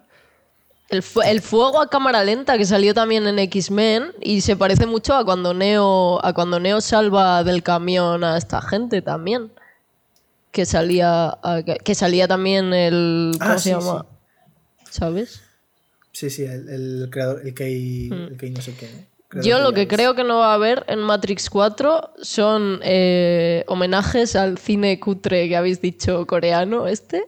De eso creo que no va a haber. No se les van a escapar Bueno, homenajes. bueno, ahí va a haber homenajes, te van a cagar. O sea, todas las películas que se han hecho desde el 2003 hasta el 2020 van a estar ahí, todas. Pero si es que el cine coreano de hostias mola bastante. O sea, es como ver John Wick, o sea, también es, es así, es ese rollo. No la he visto, pero me recordó eh, al póster, fíjate, la escena final en la que llueve y se pegan contra el señor Smith, o sea, se pega él contra el señor Smith, la batalla final de la trilogía, em, me recordó como al tráiler de una peli que se llama The Grandmaster de Wong Kar Wai, que no la he visto, pero es una peli de artes marciales de 2013 que debe estar de puta madre, porque he leído cosas muy buenas de ella. De hecho, creo que está en filming, así que le echaré un ojo, pero me recordó porque era igual, artes marciales bajo la lluvia, muchísima lluvia. Es que los Y- artes marciales, o sea, ver a dos tipos pegando eh, es bonito. Cuando son artes marciales es bonito de ver. A mí, por ejemplo, el OFC no me gusta porque es feo de ver. O sea, no hay ningún. O sea, simplemente son dos tíos que se pegan puñetazos en cuanto. como dos monos realmente. Si fuesen dos monos que se, se enzarzan y se pegan. Es mucho más bonito el boxeo. Pero el, el- yo creo que por eso es, es tan guay Matrix. Porque hay películas que tú dices, wow, una película de acción de tal cual. Si le quitas toda la violencia estilizada, no te queda nada chulo. Y sin embargo, Matrix es el. es, es sinónimo de molar. Y de querer molar, Pues, sobre todo. pues yo creo que esa es la frase para cerrar esto, ¿eh? porque no sabía yo cómo, cómo cerrar aquí. Eh, así que, así que bueno, eh, no sé si tenéis algo más que añadir. No, No, Ma- Matrix sigue molando. Matrix. sí, Matrix sigue molando. Sí. Y Keanu Reeves sigue Ma- molando. Matrix, ¿no? La, la palabra, Matrix. La palabra Matrix es lo que nos gusta. Eso es. Pues, pues yo creo que vamos a cerrar aquí, sí. eh, hoy, hoy más que nunca. Hostia eh, puta, espérate, espérate, no, vamos a pe- estoy- no vamos a pe- Estoy viendo, estoy viendo una imagen del rodaje ¿Cómo me complicas la vida, eh, Cristian? Matrix Eh, 4. estoy viendo una imagen de Matrix 4. Keanu Reeves. eh, pues estoy viendo a Trinity y a Keanu Reeves en una moto. Keanu Reeves eh, no se ha peinado, o sea, ha salido del rodaje de John Wick 4 y eh, se ha metido en el de Matrix y ya está, ¿eh? O sea, si alguien espera ver a, a, a Neo de toda la vida, no, es con barba. O sea, es... Bueno, bueno, que eso se lo quitan por CGI. El, te Keanu Reeves que tú ahora mismo te, te- te imaginas es, es el Keanu Reeves de tal. La otra, uf, madre mía, la mujer esta está... Se le nota ya los años también. Han pasado muchos años. Parece tontería, pero han pasado muchos años ya de, de Matrix. No, pero está, está jo- se les ve bien, ¿eh? Se les ve bien a los dos. Pues. Es verdad que parece que está llevando a su hijo, perdón, David, a su hijo al colegio también un poco, porque en moto. Sí, parece, o sea, parece que es... eh, que, que está llevando a su hijo drogadicto a desintoxicarse. Lo que Eso es. Sí, bueno, vamos a dejar de bueno. ponérselo difícil. Sí, sí, porque yo me tengo que ir a trabajar. o sea que, que esto Claro, se tiene que cortar aquí, sí o sí. Eh, hoy más que nunca, eh, agradecer a la gente que, que nos escuche. Eh, encima hemos perdido un, un oyente porque como lo hemos traído al podcast, pues, pues perdemos esas visitas, pero bueno, habrá que compensar. eh, Cristian, recuérdales a la gente dónde estamos, por si se han quedado con ganas de más. Pues para más opiniones polémicas pueden seguirnos en arroba cinecosas-bajo en Twitter, arroba cinecosas en Instagram, en Spotify, donde cada vez nos escucha más gente, pues si buscan cinecosas les salimos. En YouTube es, en el buscador pones cinecosas y ya está. Es más, si pones cinecosas en el buscador de YouTube, le das a buscar y que te sorprenda lo que te pueda salir. Menos en, en Eh, noticias, no le des al buscador en noticias. a ver, si es que Cine Cosas es un nombre que nadie más se Es le había el ocurrido. marketing hecho puro, vaya. Eh, Igor, muchísimas gracias. Ya vendrás en el, en el remake para Eh, demostrar aquí que todo lo que te habías preparado, guarda los apuntes. Muchas gracias a vosotros. Sí, eh, me, me guardo los apuntes, la verdad. Ya te digo que como estoy en el paro, pues es lo único que me he preparado esta semana. y me ha hecho mucha ilusión, deseando volver, la verdad, e intentar hablar de algo coherente. no, bueno, pues has estado, ha estado bien, la verdad. Eh, volvem- volvemos a, a coincidir, así que, así que genial. Y Cristian, a ti también, muchísimas gracias por, por acompañarme. A ti, David, por invitarme a tu programa, si no es una simulación. Si lo es, a nuestro programa. Bueno, gente, pues nos esperamos en la próxima. Hasta otra. Adiós. Adiós.